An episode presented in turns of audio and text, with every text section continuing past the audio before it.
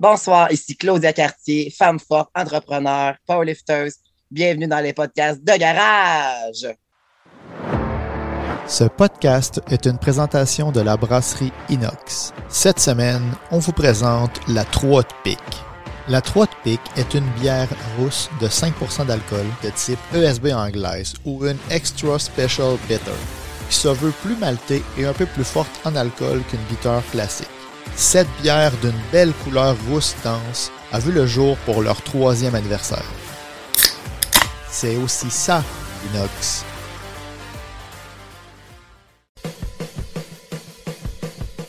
Les podcasts de garage sont fiers de vous présenter Caravane Marco. Chez Caravane Marco, trouvez votre VR ou votre roulotte de rêve dans le neuf ou dans l'usager. Vous pouvez acheter ou louer. Ils sont sur Cyril Duquette à Québec. Caravane Marco font partie du groupe 185 Rivière-du-Loup, Matane et Edmundston au Nouveau-Brunswick. Sérieusement, ça vous tente d'essayer le camping, le caravaning, vous voulez sortir de la ville, faire du plein air, avoir une belle roulotte neuve, vous amuser, à être saisonnier, c'est le temps. Allez voir notre chum JP Quentin et son équipe de professionnels chez Caravane Marco.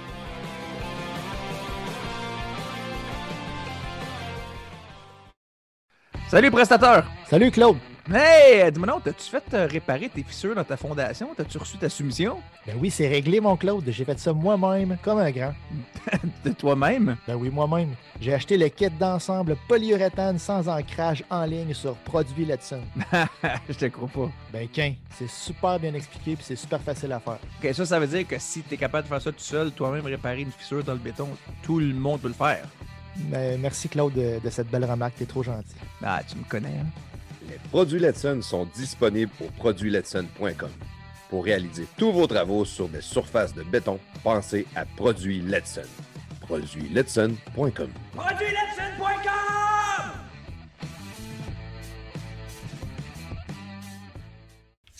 Salut, ici Plafond Zanetti. Bienvenue dans les podcasts de garage. Ce soir, euh, toute seule avec mon producteur préféré, mon ami le prestateur. Salut, Presty.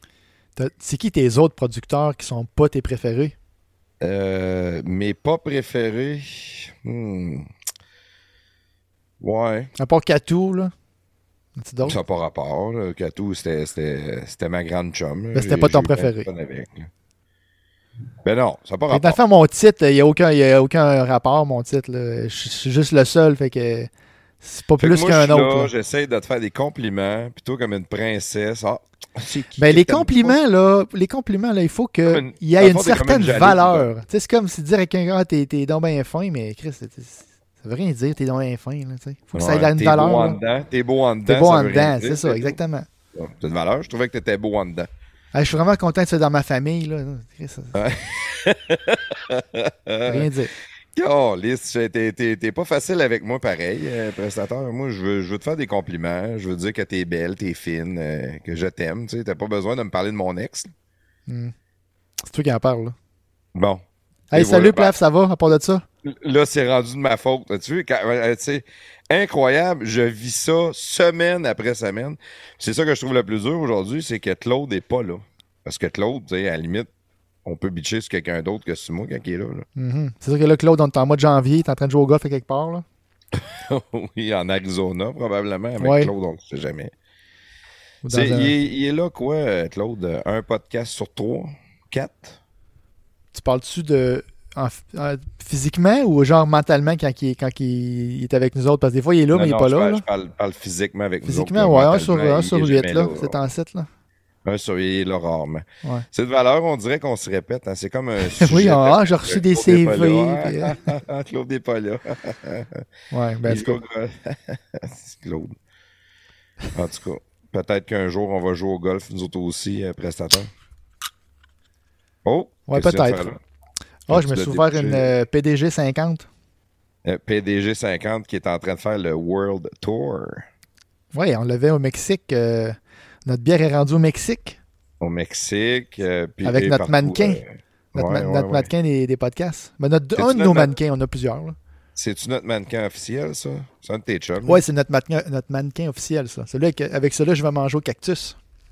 Ton chum à qui tu manges au cactus. C'est Ouais. encore- ça existe encore, ça aussi, le cactus. Oui, tu me hein, parles de plein d'affaires spéciales. là. Cactus sur la- l'avenue Méran à Québec. Ah, ouais. Tu connais pas ça? À- Non. Ouais, je vais euh, C'est-tu proche du euh, cégep euh, Garneau, ça? Euh, ouais, on pourrait dire que c'est comme entre le cégep Garneau et le cégep Sainte-Foy, puis pas très loin de l'université non plus. L'avenue Miran, là, je sais pas, ça, ça doit ça doit, le monde doit- qui savent, connaissent Québec savent où l'avenue Miran. là. Il y en a-tu plus qu'un cactus ou. euh, Il y en a eu un sur Grand Allée, euh, sur Cartier, je pense. C'est Cartier? Ouais, dans, dans le vieux, ça, dans le fond. ouais. Mais non, je je suis pas sûr. Je pense qu'il y en a un qu'un. Je pense qu'il y en a Puis un ils, ils servent à manger là-bas. Ah, c'est hot. Ça, Ça reste Fait au bar, ouais. Avec ton ami euh, Jeff Thibault, Mr. T, Yes, Mr. T. ça aller manger au cactus. Ouais, on mange euh, souvent là. Puis euh, hey, moi, ça fait longtemps. Là, moi, je restais sur Miran. Euh, Ok. j'avais- dans- J'avais 18, 19, 20 ans. En tout cas, fait un bout. Là. Puis euh, j'allais manger là souvent. J'allais avec ma blonde. Les Wings Night à 25 cents le lundi. Hey, ça, ils, on verra plus jamais ça, des wings à 25 cents. ils font une promo à un moment donné, euh, durant un, un- un mois. Où, ils font une promo à un moment donné, genre les- comme euh, flashback. là, je ne sais plus c'est quoi le nom de la promotion, mais c'est les ailes sont à 25 cents. Mais il faut t'acheter de quoi d'autre avec. Là. elle à 25 cents, pense à ça. Va te chercher un 16 ailes à au Sport, rien que pour le fun. Ouais, non, mais il faut te prendre en spécial, là, sinon. ouais, quand le Canadien a gagné, puis. euh, Ouais, c'est ça, fait 8 cinq ailes buts ou je sais gratuites. ouais. T'en prends 16, t'en as 8 gratuites, ça te coûte 20$. piastres. 20 piastres. Puis là, tu te colles un petit pichet avec ça. 65 piastres, Ouais. puis là, il te reste juste le type à donner. C'est pas si pire. Fait que finalement, notre bière est pas chère. Ben non, elle est pas chère, notre bière, en passant. Là, je sais pas Euh, s'il en reste, là, encore, procurer, Vous serez pas capable. Non, c'est... C'est sold out instantané. Moi, tu m'en avais emmené quelques-unes, euh, mon ami, puis euh, je suis en train de les finir. Il m'en reste pas beaucoup. Tu m'as emmené 4,24. Ben, t'as eu deux batchs, là. T'as une batch de 4,24 puis une autre batch de 4,24. T'as eu comme 8,24. Mais t'en as Ouais, vendu ouais. à du monde en boss, là, je pense, qui t'en a acheté. Ben, mettons, la, la première badge de 4,24, j'en ai bu une dedans. Puis la deuxième badge de 4,24, il, il m'en reste moins que 24. Puis t'en as bu 3,24? Ça fait deux semaines que je bonne. Elle est bonne. Euh, Si je vais avoir de la misère à retourner à la batte 50. C'est sûr que c'est la meilleure au monde, hein. hey, J'ai jamais bu de la bonne bière d'avec. Mais c'est vrai que mais tout le monde, tu sais, blague à part, là. Tu sais, le monde, il y en a plein qui m'en ont parlé, là, puis même dans ma famille, là. Je sais pas si ça joue sur leur, euh, leur perception parce que c'est notre logo qui est dessus, mais tout le monde me dit Chris, elle est bonne, la bière. Mais oui, elle est bonne. C'est sûr qu'elle est bonne, bonne. c'est pas pour rien qu'on a choisi celle-là. Mais Même Jeff Fillion en a parlé. euh, Ouais. A parlé à Radio Pirate. que Tout le monde la trouve bonne. Une excellente, excellente blonde. Puis, puis moi qui aime les blondes, imagine. je pensais que t'aimais mieux les bruns avec la barbe. Oh non. à moins qu'il soit producteur. Au chalet. Au chalet, Ouais. t'es aimes. Ouais, surtout toi. Toi, je t'aime beaucoup au chalet. Oui, hein. Oui, Bon. parce que c'est la seule place que tu m'écoutes. C'est pour ça que j'ai du plaisir avec toi au chalet. Ok. Je me, je me souviens pas de, t'avoir parlé au chalet, là, probablement que c'est la boisson. non, tu parles pas, t'écoutes, je viens de te le dire. Ok, c'est ça. hey, Bon, on, on revient un petit peu euh, au sujet du podcast de, de ce soir. oui. Euh, ce soir, on va avoir une invitée. C'est une femme forte, une femme qui fait du powerlifting. Ça, Yes. c'est, euh, c'est très hors du commun. Ça, faut l'avouer. Euh, ça, ça va être assez intéressant quand même parce qu'on va aller euh, jaser, pas juste d'entraînement, on, on vous rassure, on va aller jaser de sa vie, on va faire un peu comme dans tous les podcasts qu'on fait d'habitude, mais on, on- on va aller, on va aller l'étudier en profondeur, on va aller apprendre à la connaître ensemble. Prestateur, qui qui t'a parlé de notre invité de ce soir? Euh, ça, c'est Christian Dionne. Du podcast agricole euh, l'animateur du podcast agricole du Québec. Euh, si ma mémoire est bonne, il a rencontré Claudia. Je pense pas que Claudia le connaît, là. Je pense qu'ils ils l'ont rencontré à son travail, puis ils ont parlé, là, puis il a fait la même, là. Je me souviens plus de l'histoire. Christian me l'a dit par Messenger, là, mais je m'en souviens pas exactement. Je pense qu'il a acheté. On lui demanderait tantôt à Claudia, là, mais il a acheté quelque chose, puis c'était Claudia qui a vendu. Puis là, euh, Christian a comme vu que Claudia, ben, elle avait comme euh, une shape hors du commun, si on peut dire. Là. Fait que, euh, il, a, il a jasé un peu d'entraînement, ou ils se sont jasés après, ou il a fait une recherche. J'en ai aucune idée comment c'est arrivé, mais il m'a dit, il m'a dit prestateur, euh, ça pourrait être une bonne invitée euh, pour votre show, euh, Claudia, là, puis, parce qu'il avait vu que c'était une powerlifter, là, puis une femme forte. là. Tu sais, tu dis, c'est rare qu'on parle à une, une powerlifteuse, mais je te dis que même un powerlifter tout court, là, des femmes Ouais. fortes, j'en connais pas bien bien. Là.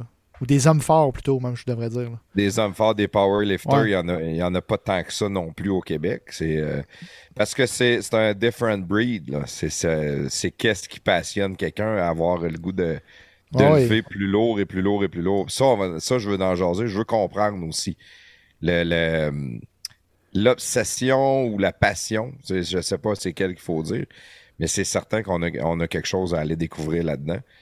Puis comme tu viens de le dire, c'est pas tous les jours qu'on rencontre une femme forte. Fait que oui, effectivement, je pense que ça va être trippant. En tout cas, moi, c'est sûr que je ferai jamais, mais jamais, de powerlifting. là. Je Ouais. regarde de monde lever des charges puis j'ai mal au dos. là. Fait que c'est impossible euh, que qu'un jour j'approche. euh, je m'approche d'une barre puis essaie de lever 8 plates. Là, c'est, Ouais, mais ça n'a pas rapport. Là. Toi, tu parles de ton dos, mais tu peux faire du powerlifting pas juste avec ton dos. là. Tu peux en faire euh, sur le bench. Tu sais. C'est- Ben, powerlifting, je pense que c'est plus des charges à lever du sol, là, me semble. On en parlera avec Claudia, mais je pense que le powerlifting, c'est des charges que tu prends au sol puis tu élèves de jusqu'au genou, jusqu'au hanche. Tu sais, je pense que c'est plus ça. Là. Peut-être c'est du deadlift. Là, en tout cas, regarde, on va en parler. Moi, je connais pas ça. Fait on va en parler Fait avec va aller l'apprendre en même Ouais. temps. Ben, c'est excellent, ça, d'abord. Fait qu'on remercie Christian de nous avoir euh, soumis euh, Claudia en passant. C'est bien apprécié parce que des fois, les invités, euh, c'est le fun d'avoir des invités euh, Ouais. avec des, des, des, des vies, des vies, mettons, hors du commun, comme tu as dit. Fait que c'est le fun de, que, que Christian ait pensé à nous pour ce, pour ce soir. Un chum à nous autres qu'on a reçu aussi dans, dans les podcasts. Si jamais vous voulez aller voir ça, Christian Dionne. C'est euh, notre ami cultivateur. Euh, qui a un podcast qui est vraiment intéressant aussi. De notre côté, juste avant de s'en aller à notre invité euh, prestateur. Oui. euh, si vous, peu importe la, la plateforme sur laquelle vous écoutez nos podcasts, si vous êtes capable de donner des ratings, euh, des bons ratings, c'est- sûr que ça nous aide toujours. Euh, des ratings, des commentaires. Je pense que euh, Apple, c'est eux autres qui nous aident le plus dans toutes les plateformes parce que ça nous permet de sortir en premier quand le monde font de la recherche de podcasts, quand le monde veut apprendre à nous connaître. Euh, plus qu'on a des, des bons ratings, plus qu'on a des bons commentaires, ben plus qu'on sort rapidement. Donc, Ouais, euh, juste mettre un petit 5 étoiles en bas avec euh, merci, good job. Tu sais, juste rien de bien simple. là. le podcast de l'année selon le magazine Podcast Universe. Ouais, bon, bière ça. est excellente. Des choses comme ça. Ouais. Tu sais, ça, on a besoin Meilleure bière ça. au monde, PDG 50. Plafond Et est voilà. le plus beau du monde. Plafond est beau. Ça, ça, Prestateur, ça- c'est le meilleur. C'est d'affaires qui riment en plus, c'est bon. Le prestataire, il est beau en dedans. Ça, ça, euh, Mm. ouais. Donc, si vous voulez faire ça, des fois, ça vous prend juste une petite minute. Puis pour nous autres, ben, ça fait toute la différence. Yes. Ensuite, ben, je le dis tout le temps à la fin, mais je vous le dis quand même maintenant au début. Euh, vous pouvez nous suivre sur à peu près toutes les plateformes Facebook, Twitter, Instagram, euh, name it, on est partout. YouTube, on est là aussi. Euh, le bouche à oreille, la publicité, vous aimez ça, dites-le au monde que vous connaissez. Hey, écoute les podcasts de garage, euh, c'est intéressant, c'est des, entrevues avec euh, de, de fond avec les gens. Ça, c'est toujours à notre avantage aussi. C'est la meilleure publicité que vous vous pouvez faire. Puis si vous êtes hardcore un peu, puis vous voulez vraiment nous encourager, ben Patreon, 4 pièces par mois. Nous autres, ça nous permet, on s'achète de l'équipement, on paye nos plateformes, nos frais que ça coûte faire des podcasts. Puis euh, ça nous encourage, on vous donne du contenu exclusif euh, en échange. Donc, euh, Les dons PayPal aussi qu'on les prend, puis les dons en les Bitcoin. dons PayPal, les bitcoins, on est, on, on prend vraiment les bitcoins. Oui. Ça, vous pouvez en donner à l'infini, on va toujours les accepter. si vous donnez beaucoup, beaucoup de bitcoins, mettons à partir de 1 bitcoin, là, on vous nomme à chaque podcast, si vous voulez. Que, Communiquez avec moi, puis je vais vous arranger ça. oui, c'est ça, on va, on va tout vous arranger ça. Excellent, excellent. Donc, euh, sans plus attendre, euh, prestateur, parle-nous le jingle et tout de suite après, Claudia Cartier, femme forte.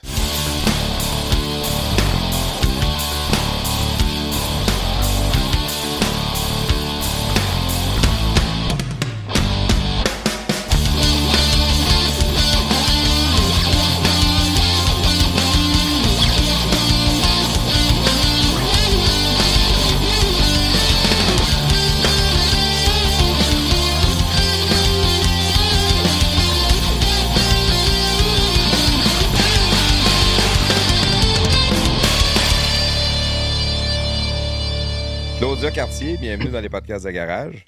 Merci les gars, merci de l'invitation. Merci Ben- à Christian que j'ai j'étais allé fouiller sur Facebook à savoir qui était Christian pour être sûr. Puis oui, j'ai vendu un lave-vaisselle, je pense à Christian. Ah, là, ah, ben, c'est ça. L'histoire, c'est la partie du lave-vaisselle. Puis que j'avais de l'air d'avoir des grosses cuisses euh, en dessous de mes leggings. Et c'est pas du gras, ça. Je dis, ben, il y en a. Ben non. mais- Christian n'a pas dit ça de vrai. Ben, en tout cas, si on parle du bon Christian, oui, il a dit ça. C'est incroyable. Ah, Oh mais c'est un commentaire parmi tant d'autres que j'entends sur une base quotidienne. Fait que. C'est pas si bien que ça. Il a dit ça de même. Là, moi, je t'ai pas vu debout encore, fait que t'as des, des bonnes cuisses, t'es vraiment musclé. Euh, oui, puis ben là, ce soir, euh, jeudi soir, oblige, je suis bien certain que je suis en, bas de pyjama. Fait que euh, je suis pas sûr que mes cuisses, euh, les beignes puis les cafés de, mes, de mon pyjama rendent office, rendent justice à mes cuisses.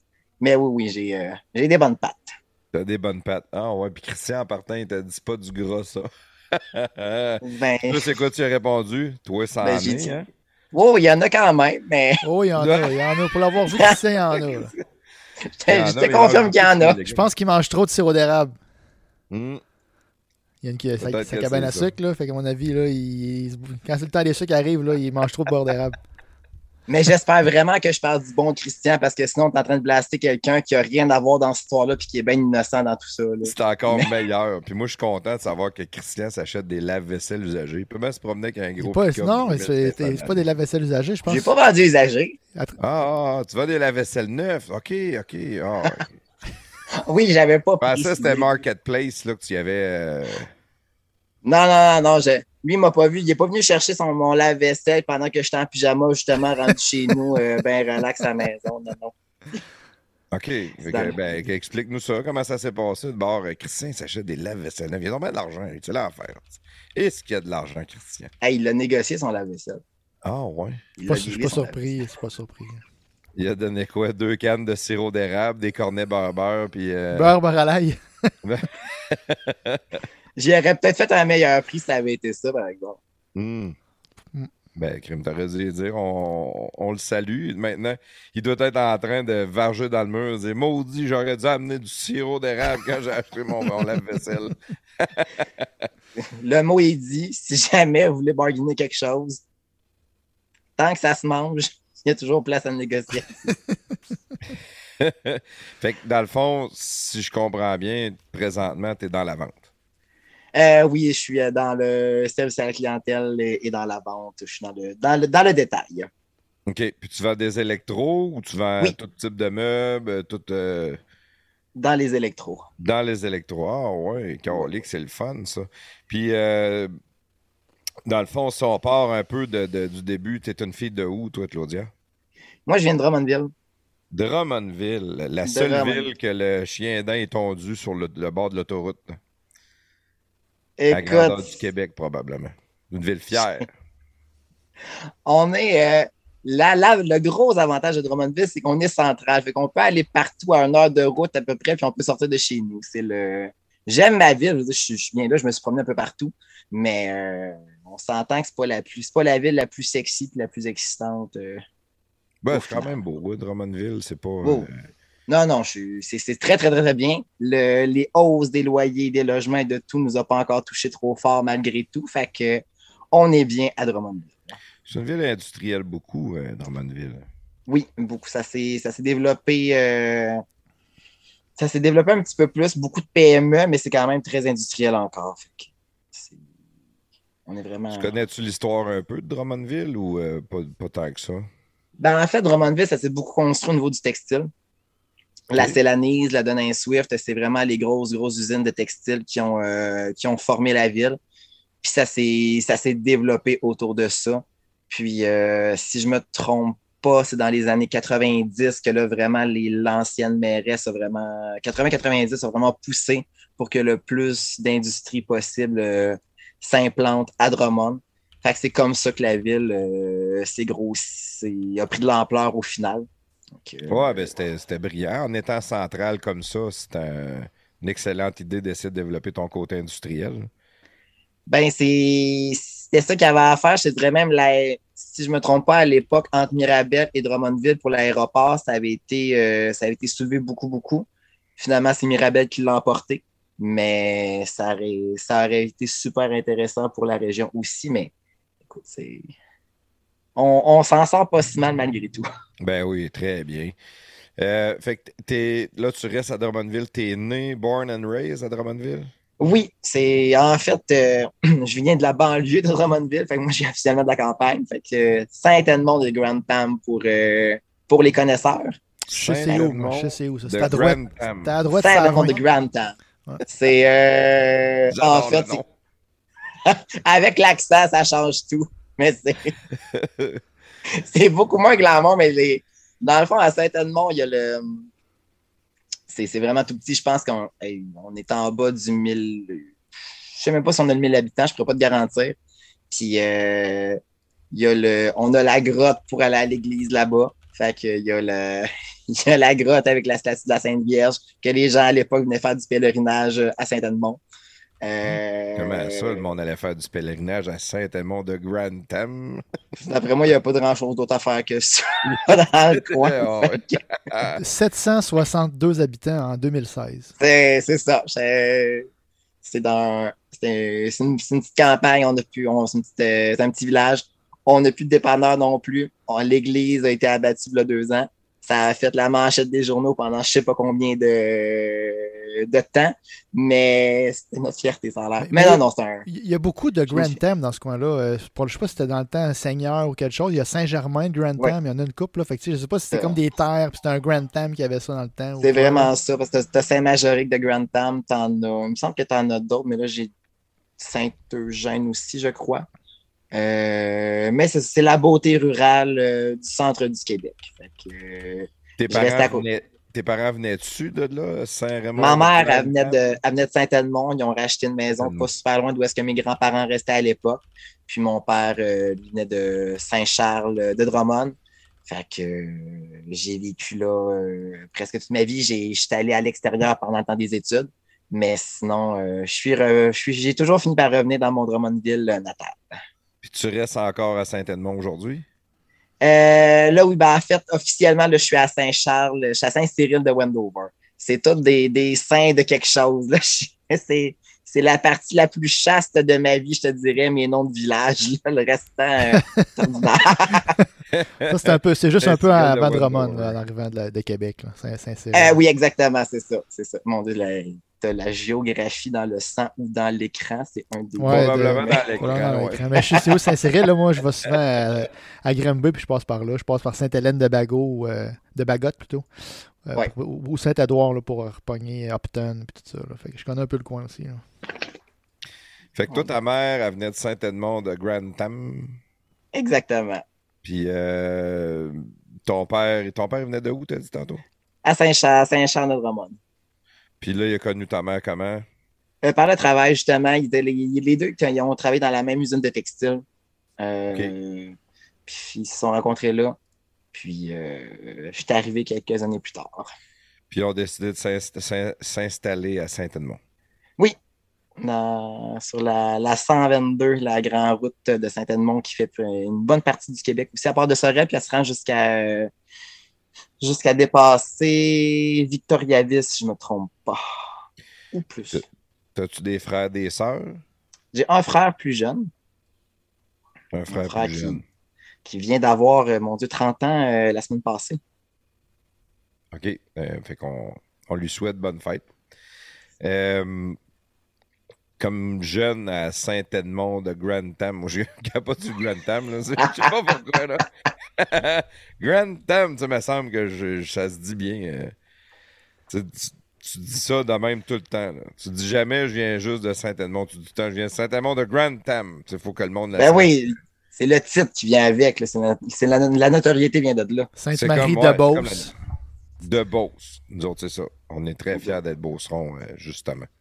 Exact. Euh, Qu'est-ce qu'il y avait à faire comme jeune dans, dans ce coin-là? Parce que, tu sais, je vais en venir à pourquoi tu fais du powerlift, mais, tu sais, jeune, euh, tes parents travaillent dans une usine, t'es pas sur une ferme, t'es pas, t'as pas d'occasion de, de, de forcer ou quoi que ce soit. Tu sais, t'es en campagne à 700 habitants, il devait pas grand-chose à faire, ben, ben.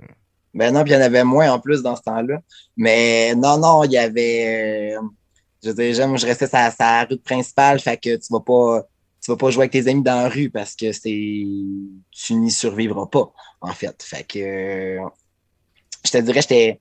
Au départ, j'étais une fille super gênée, maladive, c'était c'était épouvantable. Fait que des amis puis tout ça, ça. j'étais, moi, j'étais bien, j'étais bien dans un monde d'adultes, en fait.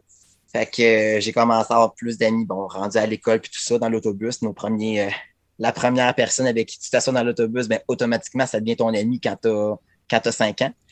Fait que euh, non, mes parents, on n'avait pas de ferme non plus. Fait que le, le, le désir de forcer, de, de, de pousser, c'est pas venu euh, c'est pas venu instantanément. Puis petite fille, ben j'étais une vraie, j'étais une vraie petite princesse.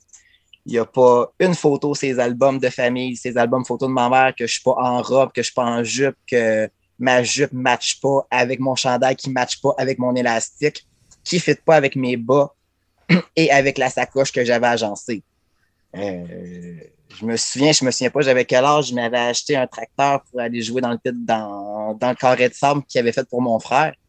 Qu'est-ce que tu veux que je fasse avec ça, un tracteur? Premièrement, il est jaune, ça ne fit pas. Puis euh, non, non, c'est salissant, c'est ici, c'était vraiment, vraiment pas moi. C'était pas juste ta mère qui aimait ça, t'as déguisé comme une petite princesse. Là. Étais, ah non, ça venait pas de ma mère, ça, oui. Je, elle, elle aimait ça quand sa fille était belle, qu'elle était ben oui, cute, là, sûr, mais ben oui. le, le, le, le, désir d'être coquette, d'être super féminine, ça, ça c'était inné chez moi. Là. Ça, ça, a toujours, ça a toujours été. Ah oh, ouais, c'est donc bien hot, ça. Fait qu'une petite princesse, elle veut pas se salir, gêner un peu, fait que le, le, les, les, les, soirs de semaine, les fins de semaine, ben, tu t'en avais pas joué avec euh, tous les amis au parc, tu, tu restais plus chez vous. Exactement. Étais-tu quelqu'un d'extérieur ou tu étais toujours à l'extérieur quand même? Ou... J'étais à l'intérieur. Beaucoup, non, j'étais allé jouer dehors, oui, j'avais ma bicyclette, je faisais des. J'avais une grande cour, fait que tu fais des tours de bicyclette, puis tu, te dis. Disons que j'avais. L'imagination faisait le gros de la job, je te dirais, pour se divertir. Puis j'avais une bonne différence d'âge avec mon frère aussi. Fait que de jouer avec mon frère comme tel, c'est plus ou moins oui et non, parce qu'on n'était pas euh, à 6 ans d'écart quand tu es jeune, euh, ça, ça paraît quand même beaucoup. Fait oui, que. Ça. en général, le jeune, le gamin, il tape ses nerfs solides.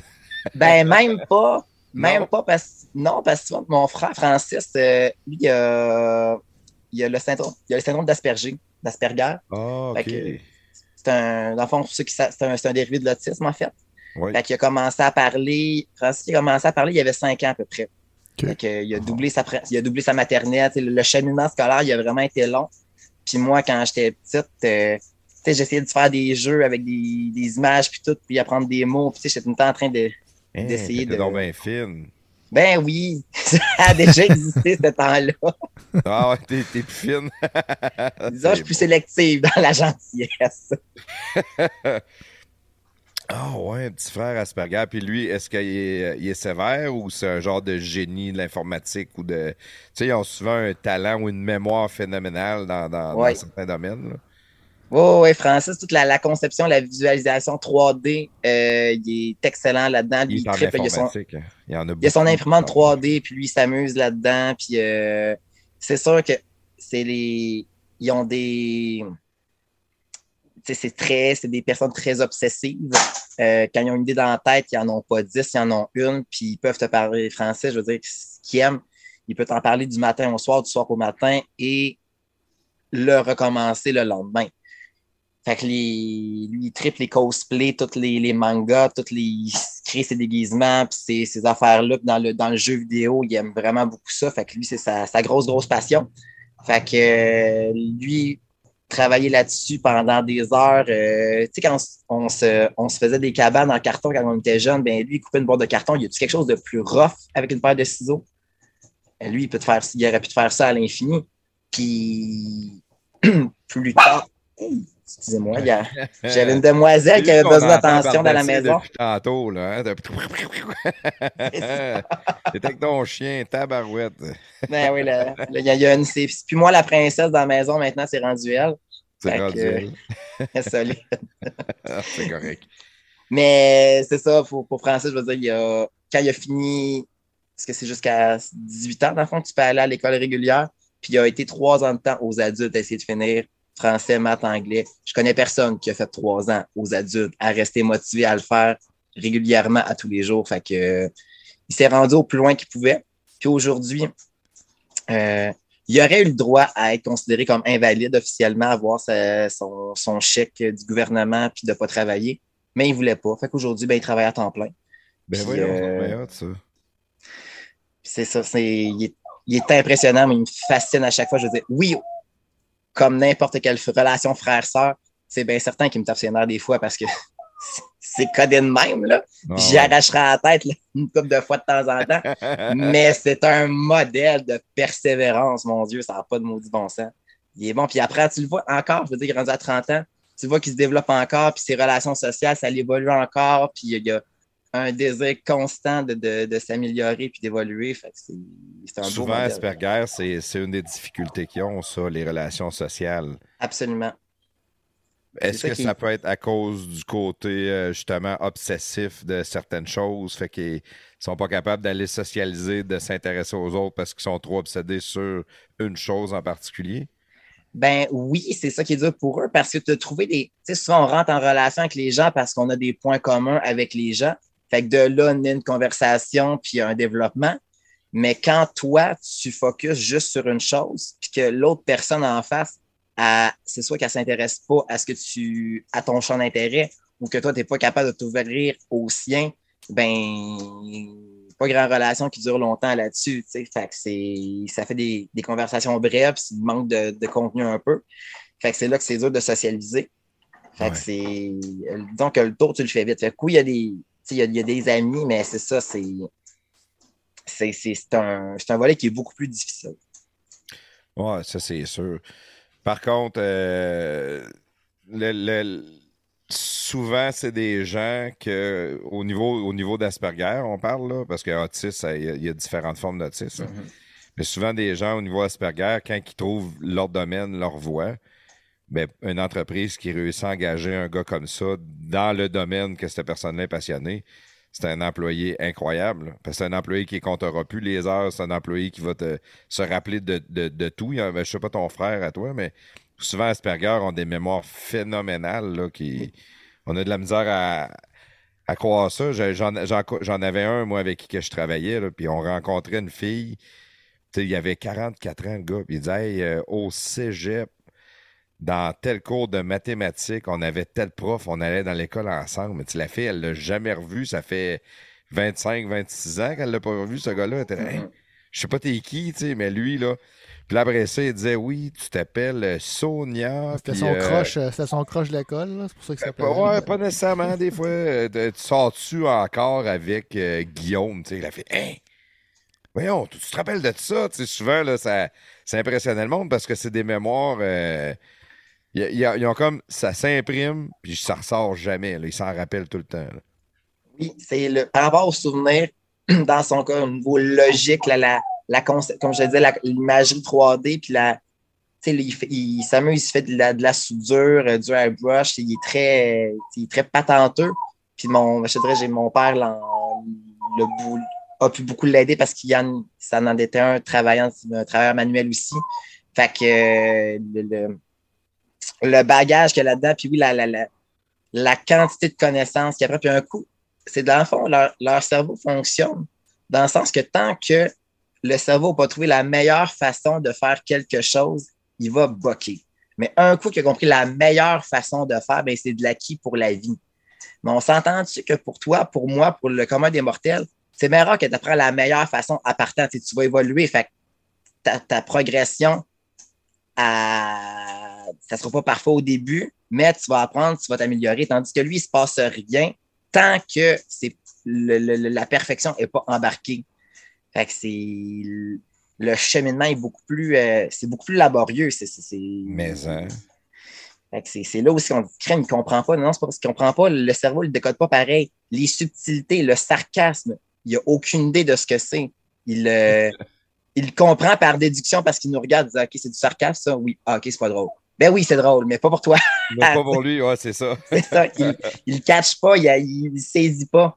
Fait que tu, il avait fait un reportage à un moment donné, il, film, il filmait quel, un, un, un Asperger regarder un, une scène d'un film. Tu sais, la grosse caricature d'un triangle amoureux que tu as des scènes, tu as des évidences gros comme le bras, puis ça captait où est-ce que le regard se posait sur l'écran.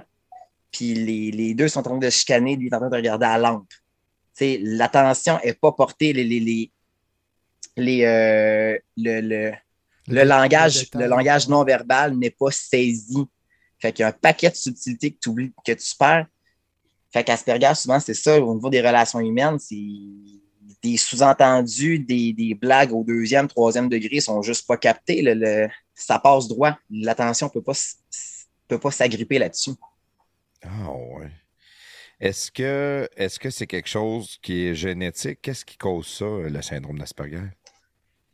Ils ne savent pas. Mais écoute, mes, mes parents, ils ont fait, ils sont allés voir des spécialistes. Quand j'étais jeune, les, les psychologues, les, euh, les psychiatres, mon frère il a eu un TES euh, pendant je ne sais pas combien de temps, des, évaluations.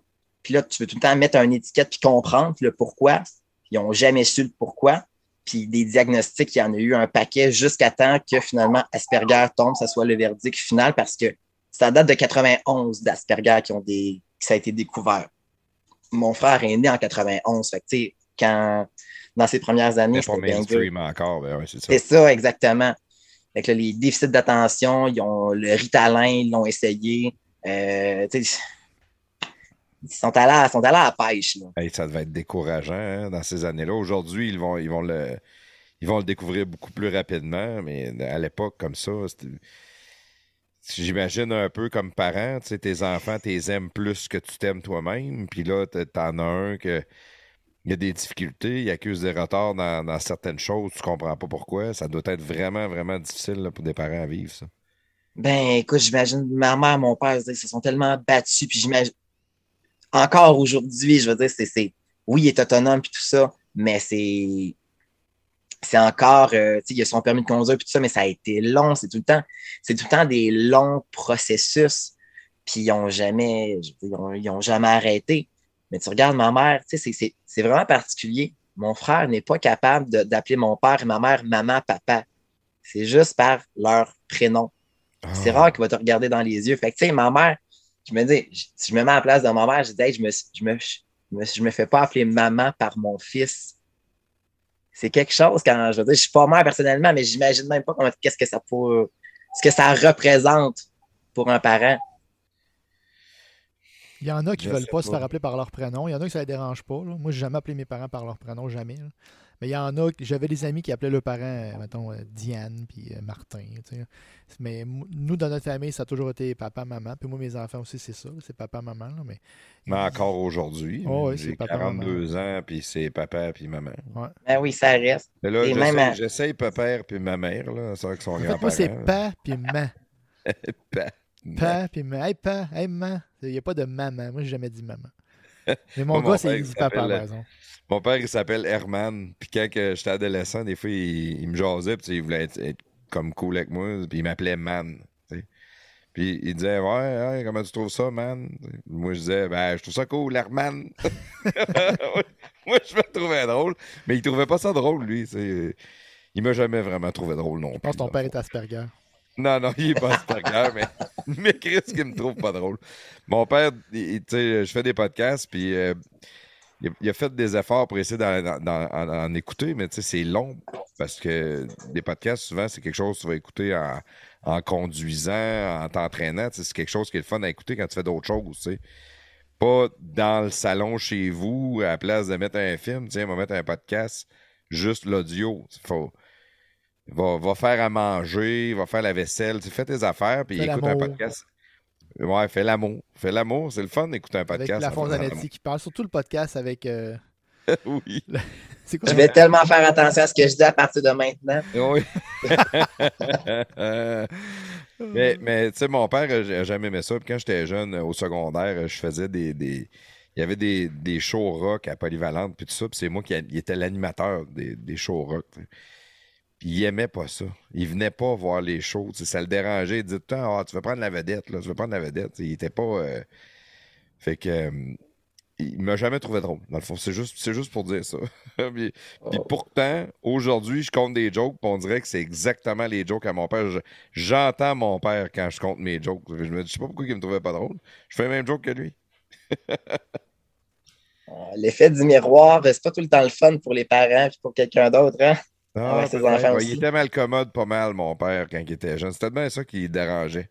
Il voulait pas que je sois mal commode comme lui. Ça se peut, ça. Mais il a manqué son coup là-dessus parce que je suis mal commode.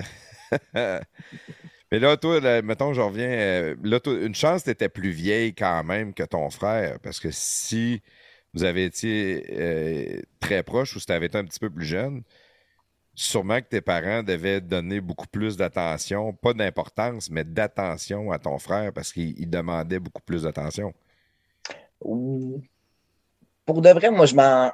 J'en ai pas. J'ai aucun souvenir d'avoir manqué de quoi que ce soit. Puis je me tu me souviens justement, vu que j'avais quand même 6 ans, puis j'avais vécu comme enfant unique pendant tout ce temps-là, ma, ma mère m'avait préparé, tu sais, Claudia, euh, je veux, justement, je veux pas que tu penses que je t'aime moins, puis si, puis ça, je dis non, non, mais maman, c'est correct, il est plus petit, il y en a, il y en a de besoin, puis je veux dire, j'arrivais de l'école, mon frère, il pleurait, euh, j'allais le prendre, tu sais, je sais pas, c'était naturel comme ça, il y a, je... puis Francis, je veux dire, ça c'est on l'a su, on s'entend jusqu'à trois ans à peu près, il n'y avait pas. Euh, quand il est né, on n'en avait aucune idée que ça s'en venait, cette histoire-là. Là. Ça a quand même pris quelques. Au début, OK, il est plus lent. À trois ans, quatre ans, OK. Là, je sais que mes parents, ça les inquiétait pour le pour l'entrée à l'école. Fait que, euh, il a fait les séances de passe-partout puis tout pour se préparer. Mais là, c'est à partir de là que, le, que l'on a comme compris qu'il y avait quelque chose de différent avec Francis. Mais sinon, comme bébé, j'avais un petit frère tout simplement, puis c'était c'était un petit bout de, c'était un petit bébé à donner de l'amour puis à s'en faire donner tout simplement là. Ça, c'est sûr que pour toi, d'un certain côté. En plus, tu étais princesse, fait que tu avais toutes ces petites affaires-là. Là, avais ton frère, c'était ta poupée, d'une certaine manière. Là. Ça devait être un, un, certain, un certain plaisir pour une petite fille d'avoir son, son petit bébé frère. Là. Ben ça, c'est ça que oui. Honnêtement, j'ai pas. Tu m'en parles là, puis j'essaie de me remémorer un peu. J'ai pas de souvenirs marquants de ça, mais je me, je me souviens juste que l'amour, le, le, réconfort que j'avais à la maison avec, euh, avec mon frère, mes parents, puis tout ça, c'était très. C'était, c'était très, très, très précieux. Puis c'était, c'était, les... c'était comme le avant que, justement, qu'on sache que ça, ça allait prendre une tournure différente avec le temps. Ouais. Est-ce que tes parents sont encore en vie aujourd'hui? Ils sont encore en vie, oui. Ils sont, sont séparés depuis que j'ai 14 ans. Ils ont été 20 ans ensemble. Mais oui, ils sont, sont encore en vie. Depuis que tu as 14 ans. Donc, toi, petite fille, princesse, à un moment donné, tu vieillis, tu rentres dans l'adolescence. Rien à faire d'un village euh, Saint-Édouard de. Saint-Edmond. Saint-Edmond de Grand Tam. Saint-Édouard depuis tantôt, moi. C'est quoi ça? Saint-Edmond de Grand Tam. Adolescente, ben là, tu devais aller à Polyvalente à Drummondville. tu devais sortir un peu plus de chez vous. Ben oui, pour aller pour, aller, pour l'école, oui, c'est sûr. Mais puis oui, tu fais tes, cercles d'amis, puis oui, les amis sont en ville, puis tout ça. Mais j'ai tout, j'ai eu un fond toujours très, très, très solitaire quand même. Fait que oui, j'avais mes amis à l'école, mais je n'étais pas, euh, que ce soit du primaire ou plus tard euh, dans le secondaire, euh, c'était pas moi qui allais. Je peux-tu aller coucher chez mon ami, si, si, ça? Un petit peu, oui, mais pas. Euh, j'étais bien chez nous. J'étais bien dans ma campagne. J'étais bien, euh, j'étais bien avec ma famille. Puis j'étais moins gêné avec les années, c'est sûr, mais quand même, le fond, le fond restait là. J'étais plus timide à l'époque. Puis là, quand tu arrives 14 ans, t'étais quoi en secondaire 2? Hum, ouais, dans ces coins-là, à peu près est-ce que tes parents, tu le sentais dans la maison que ça allait pas bien? Ou, euh, ah, mon Dieu, oui. C'est les débuts des séparations. Hein, pour de vrai, il n'y en avait pas tant que ça qui se séparaient avant, avant la, génération de nos parents qui ont commencé à se séparer plus. Non, ben tu vois, dans mes. Comme là, j'ai 30... 35 ans. Fait que ça, dans les débuts. Fin. Ça, c'était début. Les années début 2000, on va dire où il y avait quand même de la séparation. Je savais ce que c'était. C'était pas, euh, pas un tabou. Mais euh, oui, j'ai de l'amour dans la maison. J'ai jamais, j'ai jamais vu ça beaucoup. C'est pas dans le sens qu'en en tant qu'enfant, on n'a jamais manqué d'amour, on n'a jamais manqué de rien. Mais de l'amour homme-femme, euh, j'ai pas, j'ai pas vu ça. avant que mes parents se séparent, j'espérais qu'ils se séparent parce que je le voyais bien qu'ils n'étaient pas heureux ensemble, ça marchait pas. Ah, voyons. Puis c'était clair. Puis à un moment donné, je, les ai entendus chicaner. Puis par après, ben, j'ai su qu'ils nous ont annoncé que c'était qu'ils séparaient. mon, mon, père a gardé la maison, ma mère a déménagé. Puis c'est ça, c'était l'été. L'été entre le secondaire 2 et le secondaire 3, exactement. Oui. Fait que euh, le- l'entrée au secondaire, secondaire 3, ça a été euh, les repères étaient perdus, j'avais changé de maison. Tout, c'est pas. C'était pas que mes parents se séparent que j'ai trouvé dur, c'est vraiment la perte de. Ben, la perte des repères, des acquis. Tu sais, t'as la maison parce qu'il y a la piscine, t'avais ta chambre, tes affaires. Là, t'as encore tout ça, t'as encore ta maison, mais c'est plus, plus la tienne. Là. Ouais. Ça, ça a été plus dur. Puis, mais juste avant ça, est-ce que, est-ce que tu penses que d'avoir eu un frère qui est Asperger peut avoir euh, nuit à la relation de couple à tes parents ou sinon, il... Je... C'est sûr que ça a été quelque chose de gros, je te dirais, ce qui a, ce qui a, nu...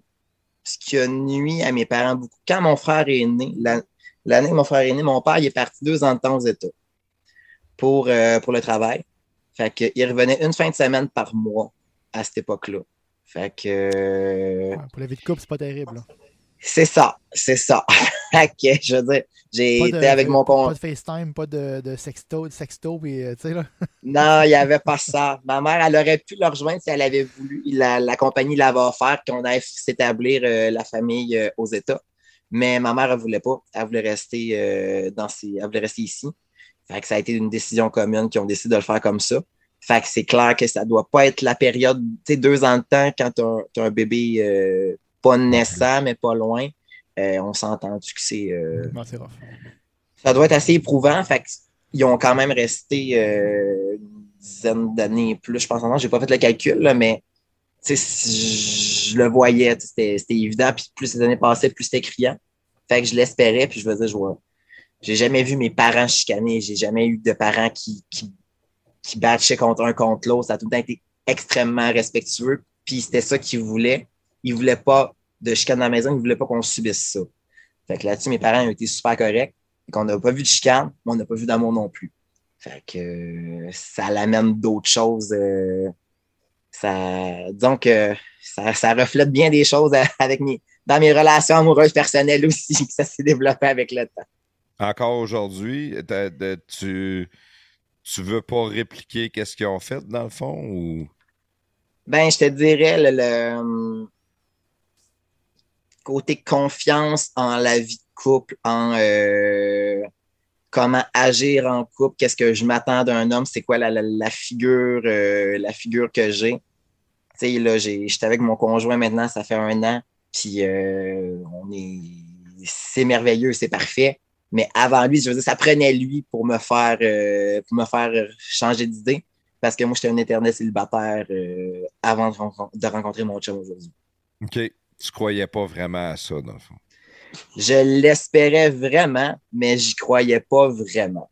Je, pour les autres, mais pas pour moi, je m'étais fait à l'idée que j'allais, j'allais être toute seule, puis que j'ai dit, check moi bien aller, je vais faire toutes mes, je vais, je vais runner ma barre toute seule, puis je vais me concentrer sur je- la vie de couple, ça sera pas là-dessus, je vais me concentrer dans ma vie.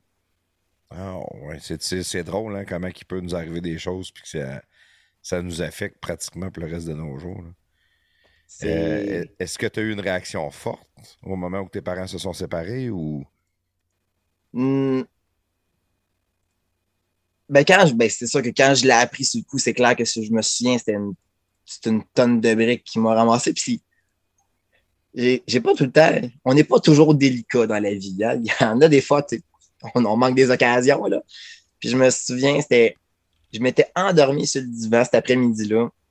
Quand mes parents sont, quand je me suis réveillé, ils disent, bon, t'es-tu réveillé, là? Il dit, oui. Il dit, OK, il faut qu'on te parle.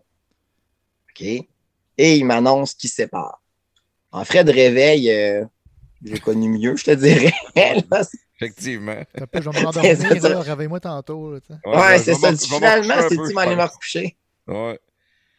Fait que euh, ça a été là, là tu, sors dehors, puis tu sais, t'es- t'es t'es chez toi, tout le monde est là, ton père, ta mère sont là, la vie vient de s'arrêter, mais la vie est en train de continuer pareil, puis c'est juste pas où te mettre, en fait. Là. Fait que euh, oui, ça ce coup-là m'a donné une claque. Puis après, ben, je veux dire, là, c'est là que le processus pour magasiner les maisons euh, avec ma mère, euh, repartir, repartir la vie s'est faite. Fait que c'est ça, ça. De mémoire, ça s'est quand même fait en quelques mois, le temps que l'école finisse, puis que justement tout euh, de repartir ça. Mais c'était pas la, la vie de famille me manquait pas tant que ça, tant que le. Tu sais, j'ai commencé à parler à mon père à partir de quand mes parents se sont séparés. C'est là qu'on a commencé.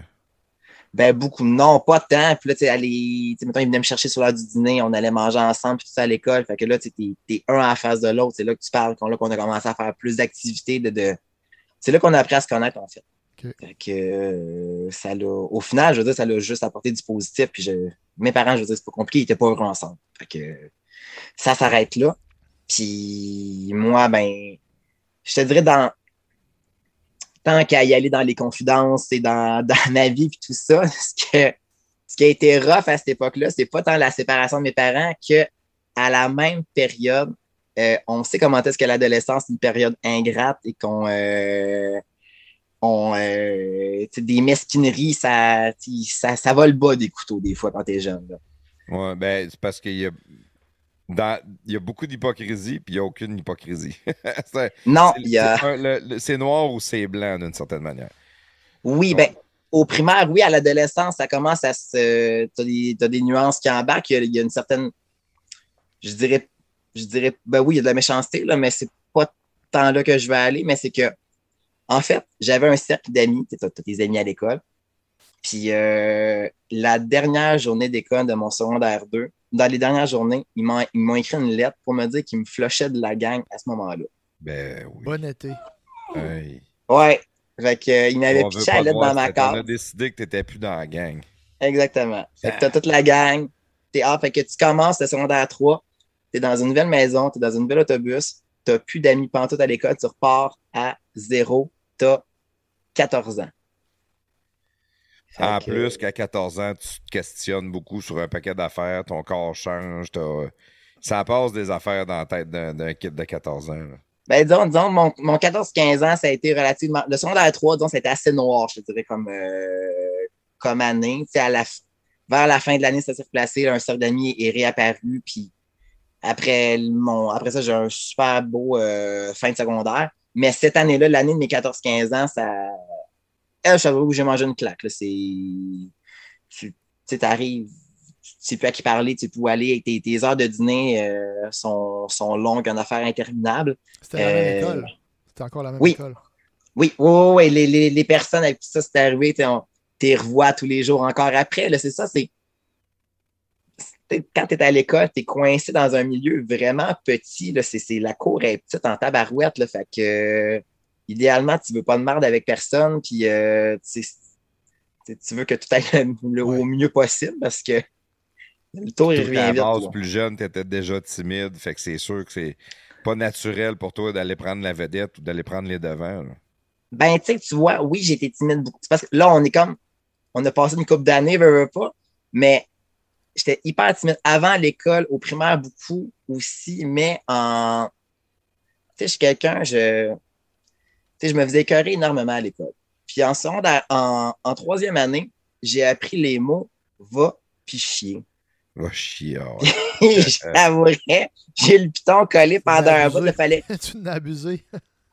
euh, oui, ça a été vraiment que. Ils ont été alignés vraiment beaucoup, mais tu sais, il fallait que je m'affirme à ce moment-là. Fait que je te dirais, euh, je me je sais plus on a quel âge en troisième année, mais vraiment euh, à 9-10 ans, disons, il a fallu que je m'affirme là. 8-9 ans pourquoi, pourquoi que étais, tu te faisais écœurer beaucoup? Ah, écoute, les, ça, du, primaire au secondaire, des t'es grosse, t'es lettres, t'es conne, t'es grosse, t'es lettres, t'es ici, j'ai tout entendu euh, dans euh, toutes les formules possibles. Euh, des fois, c'était avec le temps, les, des blagues se raffinaient, puis il y en a, il fallait que je me retienne pour pas y rire parce que crème, les gars, ils, en sortaient des popins pour de vrai, des bouts, là. Fait que, tu sais, j'ai appris à, à me défendre avec ça avec le temps. T'avais-tu un problème de surpoids quand tu étais jeune? Ou... Euh? Ah, dans le temps, oui, j'étais totalement. On s'entend, je ne suis, pas délicate aujourd'hui, mais comme Christian l'a dit, euh, il y a du muscle. Fait que ça commence. c'est ça, mais, mais, plus jeune, c'était du Plus jeune, non. Plus jeune, j'étais vraiment pas sportive. Euh, l'éducation alimentaire, on n'avait pas ça dans le temps. Puis mes parents, me c'était le dit, on ne me privait pas de rien. Fait que je sais que j'étais en peut-être cinquième, en tout cas, c'était au primaire. À un moment donné, ma mère m'avait fait rencontrer une diététiste, mais sans m'expliquer pourquoi, du comment. J'avais aucune idée de ce que j'allais faire dans le bureau. Fallait juste, je sais juste qu'il fallait que j'arrête de manger des cochonneries. Mais je comprenais pas pourquoi. Puis je savais pas qu'est-ce qu'il y en était une, qu'est-ce qu'il n'y en était pas une. Fait que, euh, il y avait un amorce là-dessus.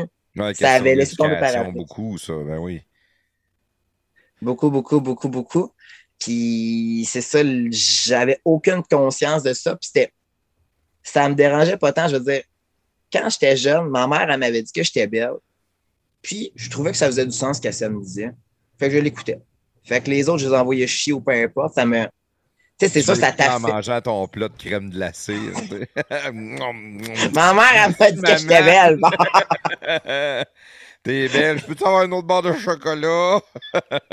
non, mais tu sais, tu tu le sais pas. C'est con, mais tu le sais pas. Puis si personne Puis te l'a, comme tu dis, c'est l'éducation. Si personne t'en a parlé, si personne te l'a dit, fait, mange pas trop de ça, mange pas trop de chips, mange pas, tu sais, un chocolat avant de souper, c'est pas une bonne idée, tu sais, c'est un enfant. Ouais. Faut que tu apprennes mon- à te contrôler. T'es Ben- pas obligé de dire t'es grosse, t'es lettre, là, mais tu peux dire euh, peut-être que deux Non, bols, peut-être peut-être que tu- ton deuxième pot de crème glacée, il est de trop. En tant que parent, tu tu dis pas tes grosses télettes, là, c'est certain. Là. Mais tu sais, tu Non, peux quand mais même tu- y dire là, de, de- c'est pas une bonne idée. Là, tu. Non, c'est ça. Il y a une éducation. Puis je veux dire, mes parents ne l'avaient pas non plus, je pense. Ils ne comprenaient pas encore non plus à ce point-là. Fait que, puis tu, tu veux pas priver ton enfant. Puis il s'en permettait aussi. Je veux dire, mon, j'ai la chaîne quand même de mon père. Il y a, une- il a, il a des bonnes cuisses, puis il y a, la bonne- il y a une bonne bédaine lui aussi. C'est différent de la mienne, là. Ouais. Mais à mon père. Il a des bonnes Non. cuisses, puis il y a une bonne bedaine. c'est ça. On, j'ai des bon- on a les cuisses, il y a sa, il y a sa bédaine, j'ai la mienne. On va, Ok, on va égal, là. Mais La fille, Mais elle c'est a c'est- par son père. hein. quand tu commences ta phrase de même, ça part mal en c'est pas de même, faut dire ça. Non, non, non, non, non. Mais- Mettons que tu as sa génétique. C'est ça, faudrait que tu dises. Merci de tenir l'entrevue, j'apprécie beaucoup.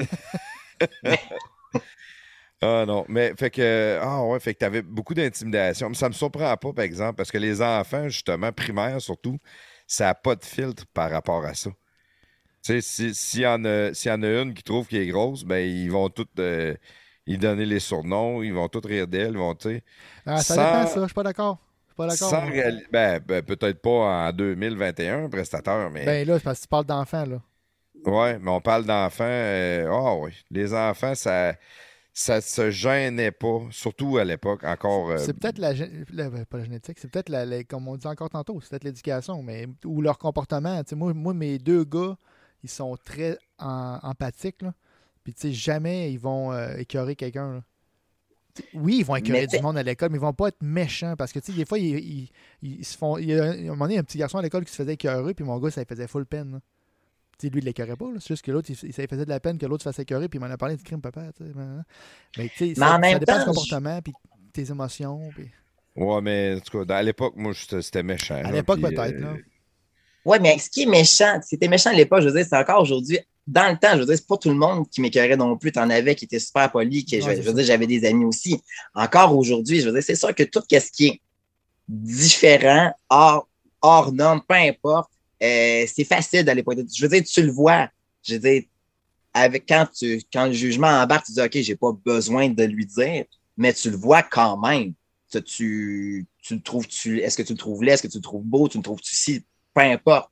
Euh, mais tu sais, à l'école, il y, y a un désir de plaire, y a, y a- tu sais, on- veut tout être le centre d'attention un petit peu, puis faire, faire rire les gens. Quand ça, tu peux faire rire les gens de façon drôle, des fois, c'est un petit peu plus. euh, la méchanceté, ça fait rire quand même. C'est une bonne blague. Fait que, un enfant, ça reste un enfant, que ce soit de dans le temps ou d'encore aujourd'hui. Je pense que. Mais il y en aura Oui, euh, toujours. Il y, en, il y en avait. Ben, c'est en ça. encore. Mais moi, c'est parce que Plafond, juste, j'aime bien ça, m'ostiner avec Plafond quand il dit des généralités Ouais, comme ça. là. Il dit souvent des de affaires que tous les enfants n'ont pas de filtre. Non, non. Il y en a que oui. Je Il y en a encore qui n'ont pas de filtre. Je pense clairement qu'aujourd'hui, c'est très différent de l'époque parce qu'aujourd'hui, aussitôt qu'un enfant qui est méchant qu'un autre, là, il le rencontre, puis il rencontre les parents, puis il y a le programme d'intervention, puis là, on peut pas dire ça aujourd'hui, puis là, c'est tout le monde est différent, il faut accepter tout le monde. Puis... D'autres, ils nous disaient pas ça quand on était Non, jeunes. ça n'existait pas, c'est certain. Ça n'existait pas. Puis d'un, tu sais, tu- toi, tu dis que tu étais, plus grosse, ben, il n'y en avait pas tant que ça non plus. On jouait toutes dehors, on était toutes mexiques, on, on mangeait du chocolat nous autres aussi, mais on bougeait tellement qu'on avait toutes pas un once de gras.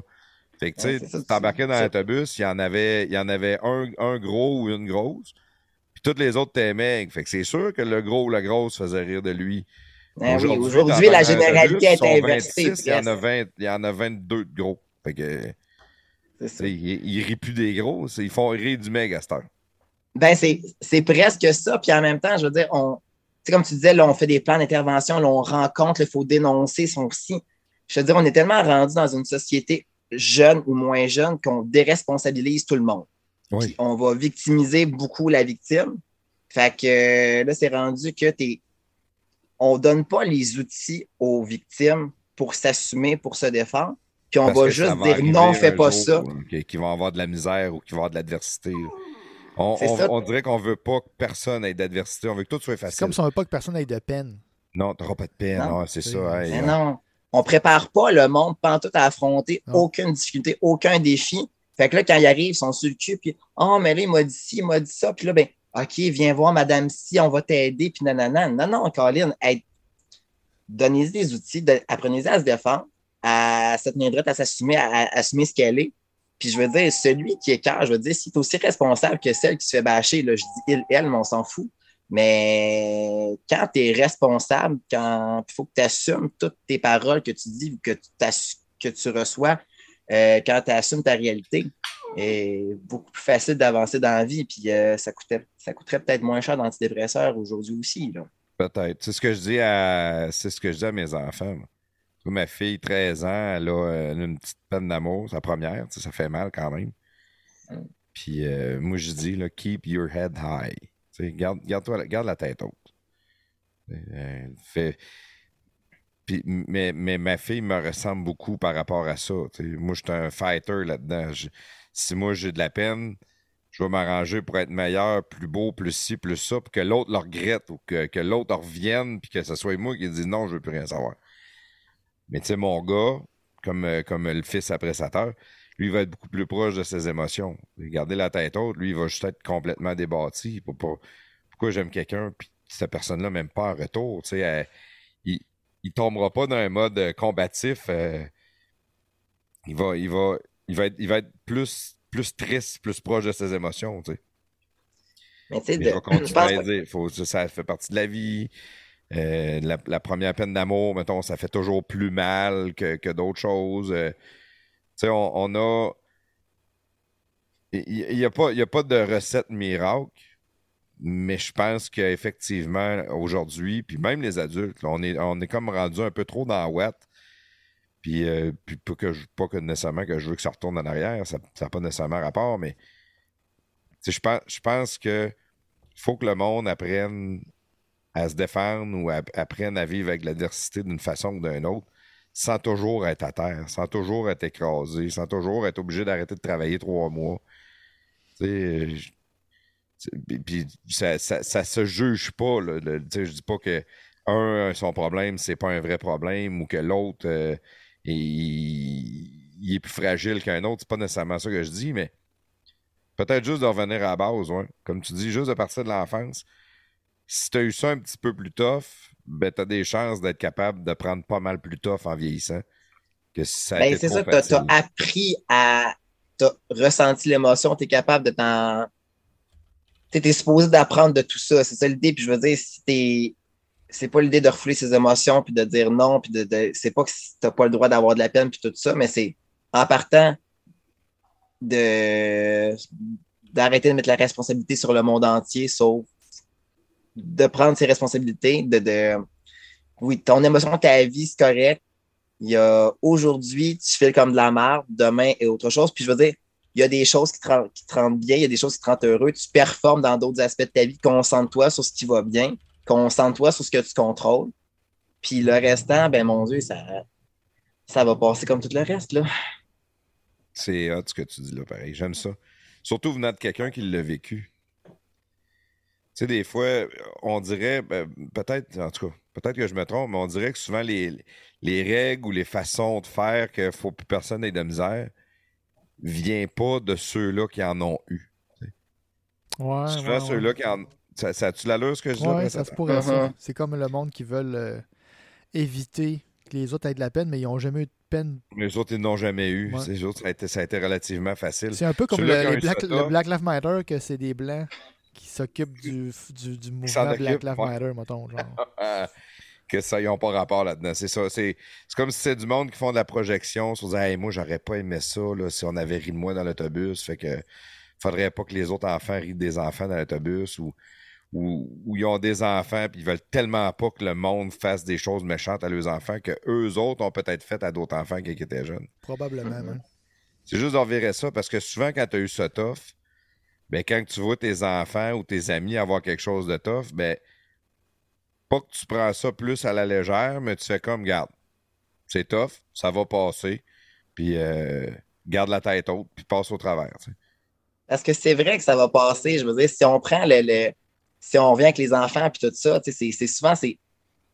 on joue souvent un rôle, puis la, pièce, elle finit quand, quand le show est fini, en fait. Là, si je prends dans mon, dans mon exemple personnel, c'est tellement drôle. À, oui, ça a duré toute le secondaire. Puis à la soirée de mon bal, on était rendu à l'après-balle. Il y a un gars, entre autres, qui me niaisait tout le temps. Il vient me voir. Puis moi, j'étais- le ramasse. Je dis, hey, qu'est-ce que tu me veux asseoir? C'est sérieux, là, du votant. Il dit, Claudia, tu penses-tu sincèrement que je t'écœurais le soir de ton bal? Ben, Wow. tu l'as fait le restant de l'année. Fait que, Ouais. on s'est parlé comme deux chums sur le bord du, sur le bord du feu. On s'est revus, je sais pas combien de fois après, parce que j'allais te- on avait, on, se- on se croisait en ville, peu importe. Plus rien. C'était fini d'être là. Tous les gars que j'ai revus par après, qu'on s'est croisés au, au cégep, peu importe, ça a été soit des excuses, ça a été, euh, en tout cas, j'en ai eu mon lot Ouais, tu d'excuses. matures. Ouais. tu matures à un moment donné, puis tu réalises que, que tu as fait. chums. Mais c'est, c'est même pas à un moment donné, on parle d'une couple de semaines, une couple de mois. Il me dit Claudia, écoute, je t'écœurais parce que je venais d'arriver, je, je savais pas trop comment réagir. Puis, euh, mais là, c'est, fini. Le, le show est fini. Fait que, on revient au normal, puis euh, c'est passé. Il n'y a pas de. Puis je veux dire, je tiens, au- je tiens aucune rigueur, j'ai, aucune, aucune rancune ou quoi que ce soit à ces gars-là. Puis comme je disais tantôt, hey, il y en a, je veux dire, on s'écœurait, on s'entend, je me faisais écœurer, mais euh, je relançais à la balle. là. Ouais. Puis c'était. Peut-être que c'est ça qu'il aimait aussi. Ben, je pognais un air à rien. J'étais très, très, très explosé. J'étais très, très, très susceptible. J'étais la cible parfaite. Je veux dire, aujourd'hui, Ah, je m'écœurerais moi-même à ce temps-là parce que c'était écœurant. C'est ça. C'est ça. que qu'est-ce que tu dis là, là, moi, je me suis excusé à... Je me suis excusé à du monde euh, par après. À un moment donné que j'ai... C'est- de là, plafond? Ouais, Grand ouais. Non, mais tu sais, j'étais, j'étais, j'étais quand même euh, assez populaire, puis j'étais un clown, j'aimais faire rire, mais tu sais, il n'y a rien qui me gênait de rire de quelqu'un ou de... de- Puis il y a d'autres mondes que j'ai pas ri d'eux autres, puis que je revoyais genre euh, 15 ans plus tard, puis qui me disaient « Ah, toi, tu riais de moi au secondaire. C'est- Je sais même pas t'es qui. Mais probablement que tu riais d'eux autres pareil, je te le dis tout de suite. Là. Ah, ouais, qu'avec ta mémoire phénoménale, il y a des bonnes chances que tu t'en rappelles plus. Oh boy. Non, non. Euh, Regarde, euh, Claudia, on va aller faire une petite pause. Ça fait presque une heure qu'on qu'on est en podcast. Quand on va revenir, j'aimerais ça qu'on finisse un petit peu sur, euh, sur ton adolescence. Puis après ça, j'aimerais ça qu'on embarque sur ta passion. Donc, euh, Ben, il n'y a pas de trop, je vais être là. excellent. Prestateur, pars-nous le jingle, s'il vous plaît, mon ami. Le préféré. jingle. Ah, je pars le jingle à la pause. C'est bon, je vais partir le jingle. tu peux t'en reprendre, plafond? Ben, ben pars-nous le jingle de la pause. OK, c'est bon. T'es beau en dedans. Hey, je veux vous parler de Béton Sanson et de leur service de levage de béton. Vous avez une dalle de béton intérieure qui s'est affaissée ou un vide sous votre dalle, que ce soit pour le résidentiel ou le commercial, pensez à nos amis de Béton Sanson. Une solution rapide et abordable. En moins d'une journée, les travaux sont faits. Pas de retard dans votre échéancier. Les travaux sont même faits en hiver. Béton Sanson couvre toute la province de Québec et de l'Ontario. Soumission en ligne, bétonsanson.com. Béton Sanson, le spécialiste de levage de béton. Épatez les papilles gustatives de vos invités de votre tendre moitié avec Sochaux le saucissier. Sochaux le saucissier, c'est 62 variétés de saucisses d'agneau, de veau et de porc, dont bacon et cheddar, buffalo, côte levée barbecue, mac and cheese, etc. Toutes nos sortes de saucisses sont disponibles sur notre site web sochaux.com. Venez nous voir à un de nos 7 points de vente, Beauport, Complexe Le Bourgneuf, Grand Marché de Québec, Saint-Nicolas, Boulevard de l'Ormière, Marine Incarnation, route du président Kennedy. Les commandes en ligne sont disponibles en tout temps, sochaux.com,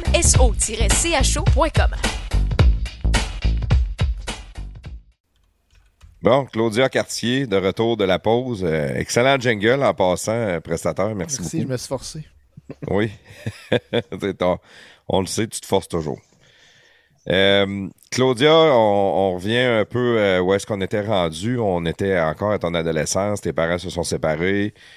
Euh, tes amis t'ont dit en même temps, la gang, c'est fini, tu fais plus partie de la gang. Tu retournes à Polyvalente l'année d'après, t'as passé un été de merde. Retourne à Polyvalente, faut que tu te refasses des amis. Euh, moins timide que t'étais, mais très prime parce que t'es habitué de te faire écœurer, donc tu te défends, t'envoies chier quand t'as envoyé chier.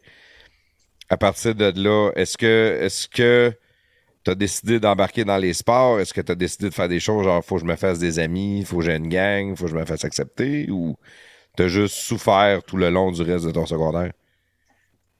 Hey, c'est l'introduction la plus dure que j'ai jamais eue. J'étais. Je vais me ressaisir. Ben là, Mais on a, on a une bonne heure de fête déjà, fait que c'est pas si pire. Ah non, mais hey, rentrer dans le vif du sujet, ça y est, j'avais oublié que j'avais eu. C'est comme si ma vie avait été un malheur de- jusqu'à cet âge-là. Mais non, Mais ça. non, t'as eu un beau bout, mais t'as- t'as- tu sais, t'as- on, on, on s'est comme lâché ou est-ce que Ouais, merde? c'est ça. Ça n'a pas été le bout le plus hot à ce moment-là. Mais euh, non, j'ai. euh, je te dirais, ça a pris une année de transition, le temps de me, de me refaire une base, justement, de re- refaire un cercle d'amis. Puis mon secondaire, c'est, c'est, c'est complété en. Justement, c'est là que j'ai. Autant que j'ai été très noir pendant cette période-là, dans le fond, ma troisième année de secondaire, que là, j'étais devenue super sérieuse, que là, justement, rire, faire des blagues, c'était vraiment niaiseux, ça servait à rien. Je suis devenue très, très, très sérieuse. Puis après ça, ben, à refaire des amis, tout ça, secondaire 4, secondaire 5, là, la, le- le- l'espèce de, de naïveté, de, de, légèreté qu'on a quand on est à l'école, que tout est encore facile à ce moment-là, que c'est y a rien de. C'est revenu, puis j'ai. Je me suis refait des amis, des anciennes amies qui étaient défaites, c'est revenu. Euh, je veux dire, oui, je me sont les taquineries, les vacheries, puis tout ça, je m'en suis fait envoyer une tonne, mais c'est là que j'ai de perfectionner et de beaucoup euh, mon talent pour la répartie. Fait que euh, j'ai cheminé là-dedans beaucoup. Fait que ça a fini avec un bal définissant que j'ai été couronné et Miss Makeup et Miss la plus baveuse au prix citron Voyons. du bal. Puis euh, ça c'est. Make-up, pourquoi? Parce que t'adorais te maquiller ou? Ah ben oui, écoute, j'étais j'étais la fille. j'ai- de, les ombres à paupières, les rouges à lèvres, peu importe. À un moment donné, il y avait une période que le mascara de couleur dans les cheveux, c'était populaire. J'ai eu ça. J'ai euh, j'étais tout le temps. encore ton côté princesse. Ah, mais oui, j'étais pas tant princesse que tu très girly, très euh, accoutrée à quatre épingles. Euh, j'ai été la première fille, je pense, au secondaire que quand l'époque des talons aiguilles est arrivée, euh, que j'en portais. Euh, même les profs en portaient pas.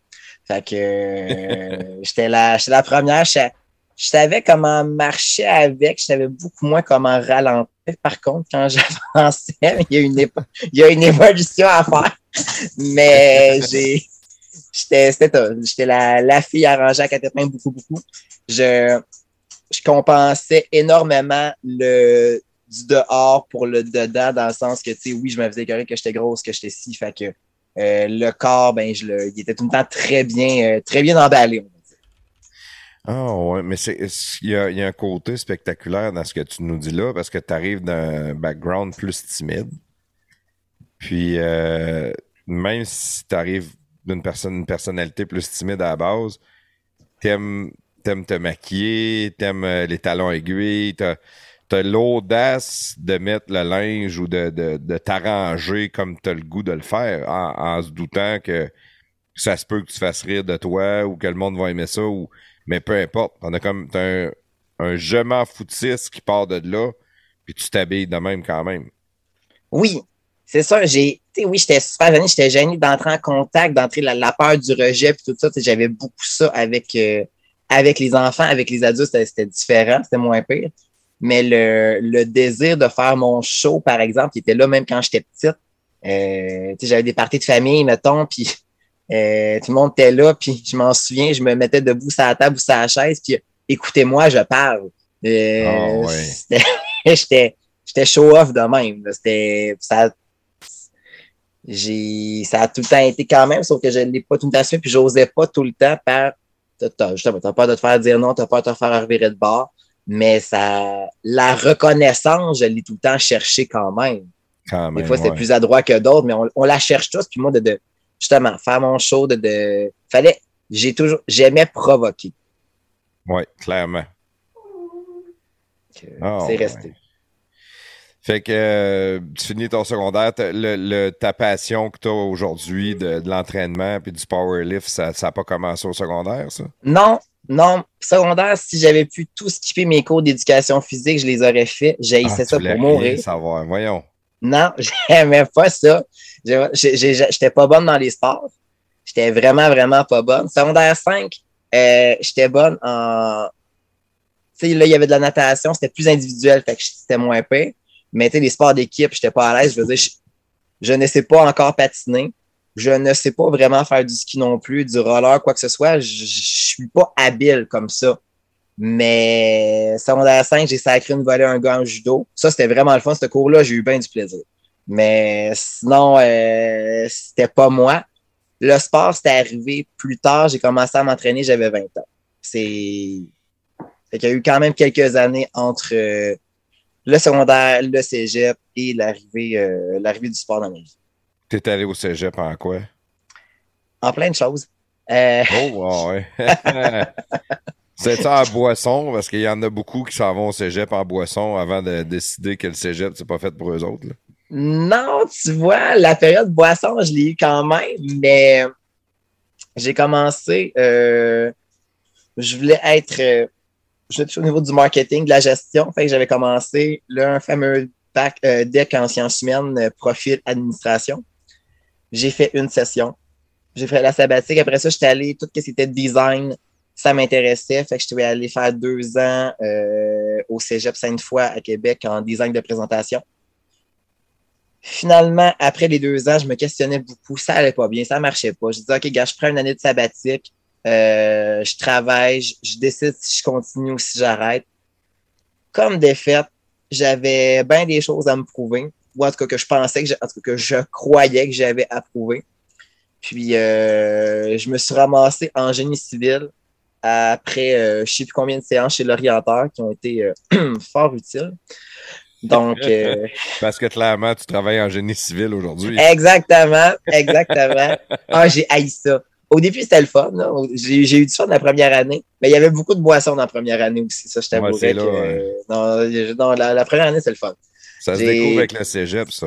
On reste en chambre, en appart. Ouais, là, exactement. Là, je suis parti. Puis là, j'étais au résident du cégep à Sherbrooke. Donc, là, j'ai eu du plaisir.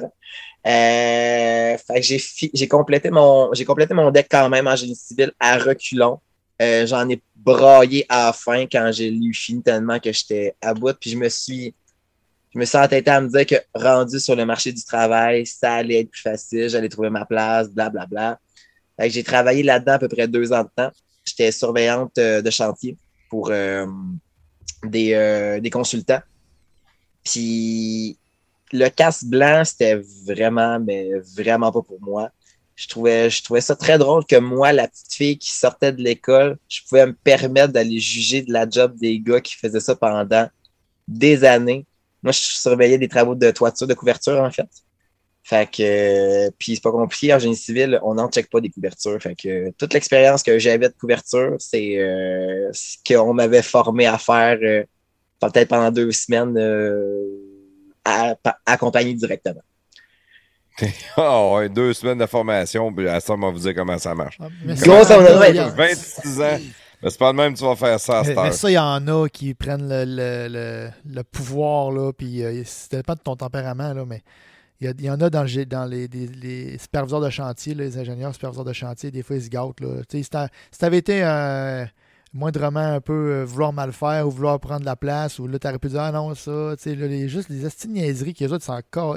T'as pas rapport, mais ils n'ont pas le choix parce que c'est toi qui décides. T'es comme euh, hiérarchiquement un peu. Tu, tu leur dis quasiment pas, pas quoi faire, mais s'ils font de quoi, tu as le droit de leur dire non, refais-le, c'est pas correct. Là. Tu sais, Dans le devis, c'est pas de même. Pe- Peut-être qu'avec un bon Mais- leadership en avant d'elle, par exemple, elle aurait réussi super bien à le faire, ça, ce métier-là. Tu sais, euh, Ben- des fois, euh, informe-toi au gars, renseigne-toi, euh, prends le temps de le comprendre, pose-le des questions, euh, Ouais, ça dépend de demande-le demande-le du leur avis avant de prendre une décision. Tu sais, moi, j'ai le choix entre ça puis ça. Ben, nous autres, on l'a déjà fait, ça, ça marche pas. On est mieux d'aller de même. Tu sais, ça, là, t'apprends, puis ça veut pas dire que tu vas faire ta carrière avec ces gars-là. Tu vas peut-être même faire 2, 3 ans, 4 ans, puis après ça, le prochain cha- chantier, tu vas rentrer. Tu as déjà pris une grande expérience, puis tu vas être capable de, de l'idée ou de, ou de gérer ta nouvelle équipe. là. C'est un, c'est un apprentissage. Il n'y a, pas- il y a pas personne qui est né leader puis boss. Ça s'apprend, ça, mais faut, faut que quelqu'un soit prêt à te le montrer ou, ou prendre le temps de, de te coacher. là. Non, tu as des skills, tu parles, tu parles des skills naturels de leader qui vont se développer ou non avec le temps selon ce que tu choisis d'en faire. Est-ce que j'aurais pu être bonne? Oui, si je l'avais voulu. Eh oui, si, si je veux faire quelque chose, je vais le faire de titre d'attente. Exact, exact. Mais ça, ah, t'étais pas heureuse là-dedans. Ça revient Ah, c'était ça. plate. Ah, c'était que c'était plate. Puis à la fin, à la fin, c'était rendu, je mettais du café dans mon Baileys avant de monter sa couverture le matin, puis il y avait comme des petits ajouts au jus d'orange l'après-midi. Sais, fait que ça faisait que ça m'est, c'était plus sympathique. Je l'ai pas fait souvent, mais je l'ai fait. J'ai dit, quand ça a été juste hockey clos, faudrait peut-être que tu regardes pour d'autres choses. Ça se finit que c'est vraiment plate. C'est rendu que tu Ah, coup, là. c'était- ah, mais c'est c'était long. C'était tellement. Tu t'es pas dans l'action. Je veux dire, tu regardes les gars souder des membranes ou peu importe, mettre d'isolant, peu importe la journée est longue. Toi, tu regardes Et- travailler, ouais, c'est ça. Non, c'est ça. Puis toi, tu, tu peux pas les aider officiellement parce que t'es, si t'es aides puis tu te blesses, t'es dans, t'es dans la merde, ça marche pas. Puis, on parlait des ingénieurs, des, des architectes, tout ça. Euh, il y a rien, il y a personne de pire pour dessiner des plans qu'un architecte sur une toiture parce qu'ils comprennent pas comment ça fonctionne. Je- je- là, je, ne généraliserai pas. Il y en a des bons, il y en a des mauvais. Mais souvent, des plans, c'est fait pour que ça fasse beau sur le plan, mais le couvreur, lui, il sait, je dis, crime, ton angle, ta pente qui est là, ça ne pourra pas arriver comme ça. Si tu mets ton, euh, ton, ton dock là ou whatever, euh, avec ta pente de toi, tu vas arriver direct dans le creux, mais là, ailleurs, euh, on va dessiner ça autrement. Euh, eux autres, c'est ça. Puis moi, j'ai tout le temps cru beaucoup euh, en l'expérience euh, des gens. Fait que euh, j'ai arrêté un chantier une fois parce que tu peux pas souder de la membrane quand il neige puis quand il mouille. C'est la logique, là. Puis à un moment donné, les gars, ils s'étiraient, puis je prenais bien trop sur le bord des gars, en fait. Puis à un moment donné, OK, clairement, les gars, j'ai pas le choix. Celui-là, faut, faut qu'on le ferme. Il neige trop, il fait trop froid. Je je suis obligé de le fermer, celui-là. Mais je l'ai fait pendant deux ans pour euh, différents chantiers. Puis après ça, ben, j'ai fait plus du travail euh, de, je te dirais, plus de bureau, de laboratoire en, en génie civil encore. Parce que c'est là que je me suis, que là, j'ai commencé à prendre mes formations, à coacher, à être entraîneur. Puis je fais ça à mi-temps, puis finalement, ben, je me suis lancé. J'ai été entraîneur, euh, coach pendant quand même. euh, j'ai coaché pendant 11 ans de temps, grosso modo, en tout et partout.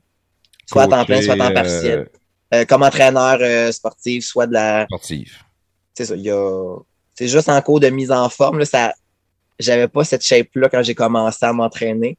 Mais j'ai donné des cours de Zumba, j'ai donné des cours de, de, de, de stretching, euh, cours mise en forme pour personnes âgées, je les ai toutes donnés. Aujourd'hui, je serais plus limité dans mes mouvements, mais je l'ai déjà fait. Mais ça, je trouve ça cool pareil. Fait que t'as- t'as- entre- c'est entre le, le, le cégep ou c'est au cégep que tu as commencé à faire de l'entraînement? Ouais, j'ai commencé, c'est ça, j'avais j'avais 20 ans. Puis euh, c'est en entre une de mes nombreuses années de cégep, je pense, c'était entre le entre mon, entre mon design, mon année sabbatique entre le design et m'en aller à Sherbrooke en, en génie civil. À un moment donné, une, de, une puis euh, moi et ma cousine, on a décidé qu'on commençait à aller s'entraîner. Puis euh, Oh. Juste de même, genre, on se Juste- on- Ouais, j'avais aucun, euh, j'avais aucune appréhension, j'avais aucun, même, c'était même pas de la perte de poids ou quoi que ce soit. C'est oui, tu y penses un peu, mais j'avais pas d'objectif précis. Puis j'avais déjà eu mes cours de, de musculation cégep obligatoire comme tout le monde devait faire. Puis mon prof aimé m'a ça ou pas pantoute? En musculation, j'aimais ça. C'était pas, euh, c'était pas encore acquis. Mais mon prof me l'avait dit, crème, Claudia, c'est plate que t'aimes pas ça parce que t'es vraiment bonne. J'étais là, j'ai dit, ben, j'ai jamais dit que j'aimais pas ça. J'ai- fait que je m'entraînais une fois de temps en temps, mais c'était pas rigoureux. J'avais pas encore inclus des modifications dans mon alimentation à ce moment-là. C'était très, euh, c'était très expérimental, en fait. Puis quand j'ai pris ma, ma première inscription au gym euh, à l'âge de 20 ans, ben là, je suis tombé comme Obélix dans Potion Magique. J'ai, euh, ça a été vraiment all-in. Fait que c'était du. Ça n'a pas été bien long que j'étais là du, euh, du 5 jours par semaine. euh, La piqûre totale. oui, absolument, absolument. Puis c'était au début, c'était même pas encore là. Il n'y avait pas de dans un but d'un changement corporel. J'aimais juste réellement profondément ça, le, le bien-être que j'avais là-dedans. Euh, Puis là, oui, après ça, les changements corporels, je me suis mis à perdre du poids. Puis là, ça, il y a une transformation, le- l'estime, la confiance, le tout, le, le, le- le- comment je me sentais, euh, les, les habitudes plus saines au niveau de l'alimentation. Les... C'est là que j'ai commencé à m'éduquer beaucoup plus sur l'alimentation. Avais-tu quelqu'un, un, coach, un entraîneur, un Pas au début. mentor? T'avais rien? Pas au début, j'ai euh, dans le gym, ils t'ont donné un petit programme, t'as commencé Ouais, à le, le- faire. Le classique, le l'heure que tu as avec l'entraîneur qui te montre un programme qui, qui vaut ce qu'il vaut parce que la personne ne te connaît pas rien puis que tu pars avec ça. Puis j'ai commencé ça. La perte de poids, je l'avais déjà initié un petit peu auparavant. J'avais euh, il avait sorti le livre avec Chantal Lacroix au, au départ, ça s'appelait SOS Beauté. C'est dans les premiers livres que tu avais ton livre avec ta fiche de recettes à tous les jours, ton, ton, ton, tes plans alimentaires avec ta liste d'épicerie. Puis euh, j'avais comme perdu quelque chose comme, je pense que c'était 15 livres en trois mois en affaire de même euh, au Wow. début. Ouais, c'était bon. ma première fois. C'était que j'avais première transformation que je faisais. Après ça, l'été était arrivé, la bière était revenue. On n'était plus tout à fait à 15 livres de perdu après l'été. Puis c'est après ça que j'ai commencé à m'entraîner. Là, ça a parti, puis j'ai jamais. euh, il y a eu des périodes dans ma vie que, mettons, dans mes débuts, que je m'entraînais moins parce qu'il y avait l'école, puis ci, puis ça. Mais ça fait 15 ans aujourd'hui que, que je m'entraîne euh, de façon régulière. Puis ça fait. Ça fait 7 ou, 7 ou 8 ans que j'ai commencé mes premières compétitions. J'ai commencé en powerlifting. Les femmes fortes, c'est venu par après. Puis, entre-temps, ben là, oui, j'ai eu des coachs, euh, des coachs alimentaires, des coachs pour l'entraînement aussi. Euh, dans le temps, la force, c'était, pas tant que c'était tabou, mais c'était inexistant. Il n'y avait pas de fédération comme telle. C'était beaucoup plus méconnu. Fait que tout ce qu'on connaissait, ben, c'était les, c'était le culturisme. C'était, fait que c'était là que je m'orientais au départ parce que c'était juste ça qu'on, connaissait. J'avais envie d'un, d'un, j'avais envie d'un objectif concret à, à atteindre. Mais avant, avant de me rendre jusqu'à là, moi, j'étais encore sur ton début. T'avais comme, t'avais comme ça naturel, la, la, la discipline de suivre qu'est-ce que tu manges, suivre ton entraînement. C'était, c'était pas un effort pour toi. C'était comme, j'ai, j'ai besoin d'aller au gym. Euh, je mange plus ça, je mange plus ça, faut que je mange ça. Ça- Tu sais, parce qu'il y a du monde que c'est un effort. Si je le dis, tu manges plus euh, telle ou telle affaire. Mettons, tu manges plus de beurre. Alors, Chris, moi, je mets du beurre. Tu m'enlèveras jamais le beurre. Il y a du monde comme ça, mais. Oui. Toi, toi, de te priver de certaines choses au niveau de la bouffe, c'était facile. Ben, le, le côté de la bourse, ça a été ça le bout le plus difficile, puis je me bats encore avec des Encore. fois. Ça dépend. Ça dépend. L'entraînement, ça. Je je suis chanceux, je suis privilégié. J'ai vraiment adoré ça au départ, fait que c'était pas un effort d'aller au gym. C'est sûr qu'à un moment donné, il y a une perte de. Tu sais, au début, tu passes par la motivation. Après ça, il y a une espèce de discipline qui s'installe. Puis après ça, tu as le mode de vie. Moi, je veux dire, aujourd'hui, c'est dans un mode de vie. Je, je, je me sens plus mal aujourd'hui de pas m'entraîner que d'aller m'entraîner. Fait que Ouais. c'est même pas une question. Tu sais, aujourd'hui, c'est même pas une question. J'y vais, c'est tout. Ouais. Pourquoi tu le fais? Je le fais parce que je le fais. Le monde me demande comment tu fais. Je me lève puis je vais. Ça finit là. Il n'y a pas de question plus que ça à me poser maintenant. Il y a un processus. C'est pas arrivé de même du jour au lendemain, mais la, le, l'in- le, le bien-être que j'avais au gym, ça, c'est venu facilement. Pour moi, c'était pas chiant, c'était pas. euh, ça, ça, ça me fait mal. Non, j'étais content, j'étais bien là-dedans. C'était pas un effort, dans le fond. C'est souvent l'effort là, que le monde ne veut pas faire. Puis quand t'allais là, c'était- t'étais-tu déjà à base poussé vers les poids haltères ou non? euh, T'as fait comme tout le monde, du vélo, puis du tapis roulant, puis... Euh, Ah, mon Dieu, non, non, le esti faire du tapis roulant au gym, là. On se le dit tout de suite. Non, le, j'étais pas là, j'étais porté plus pour, ben, plus pour les machines que les poids à terre parce que c'était encore trop intimidant au départ de, de manipuler des, euh, des poids quand tu sais pas trop comment t'en servir. Ouais. Les machines, t'étais plus safe que des dessins, fait que tu te sens plus sécure euh, à ce moment-là. C'est un mythe, mais au départ, c'est comme ça que tu te sens. Puis, euh, av- j'avais fait une tentative quelques années avant de commencer à aller m'entraîner. Puis le gars, je suis jamais, je me suis jamais mis les pieds dans ce gym-là. Le gars, il voulait me faire 45, de- 45 minutes de cardio par training. Ah, Va voyons. chier. Ouais, on va chier certain. Va chier. Je suis jamais allé. Il m'a écrit le programme. Je suis jamais allé. Mon père voulait me faire plaisir. Mon père voulait m'aider, m'encourager. J'avais, j'avais lancé comme ça un jour que je pensais peut-être aller m'entraîner. Le lendemain, sur le lendemain, il m'est arrivé avec un abonnement d'un an euh, chez Énergie Cardio. C'était gentil, là, c'était super fin. J'étais allé à mon rendez-vous. Le gars m'a montré ça. Tu fuck off. On a, l'abonnement s'est annulé. Je me suis jamais présenté. Est-ce que moi, je comprends le plaisir de, de lever des poids? là? Moi, c'est ça que j'aime Oui. quand je vais au gym. J'aime lever des poids. Le cardio, je le fais euh, 10 minutes au début pour me réchauffer, mais tu me feras pas faire une heure de vélo stationnaire. Là. Ok, c'est, de ta ça, m'a m'acheter un vélo, mais d'en faire dehors. Là. C'est pas, euh, Mais non, puis ça donne tellement rien. Le, le mythe qu'il faut faire du cardio pour perdre du poids, c'est c'est- c'est- Ouais. c'est vraiment pas comme ça que ça fonctionne. Ça, ça, ça, ça pourrait faire le, le débat dans notre podcast au complet, là, les, les méthodes d'entraînement. Mais on a eu un Mais diététicien entraîneur euh, dans le Bon. podcast, puis il disait ça. Il, dis- il disait que c'était pas rare qu'on voyait quelqu'un qui fait du jogging avec une bedaine. Parce Ben que oui. dit ton corps a une tendance à accumuler du gras pour être sûr d'avoir assez d'énergie pour faire tes activités d'endurance que tu fais. Mais il dit les poids et haltères, ton corps il s'en calisse d'en accumuler. Il dit, elle brûle tout. Fait que souvent tu vas perdre plus de gras en faisant des poids et haltères qu'en allant faire du jogging. Mais oui, puis je veux dire, le muscle comme tel, je veux dire, tu brûles 45 calories par livre de muscle à rien faire. Fait que c'est sûr que plus que tu as une meilleure construction musculaire, plus ton métabolisme va être élevé, plus que tu vas brûler. Puis le corps, c'est tout le temps le principe de l'homéostasie, il va revenir à l'équilibre. Fait que plus que tu vas que plus que tu, que tu vas lui faire faire du cardio, plus il va s'adapter et plus tu vas devoir faire encore plus de cardio pour continuer à perdre.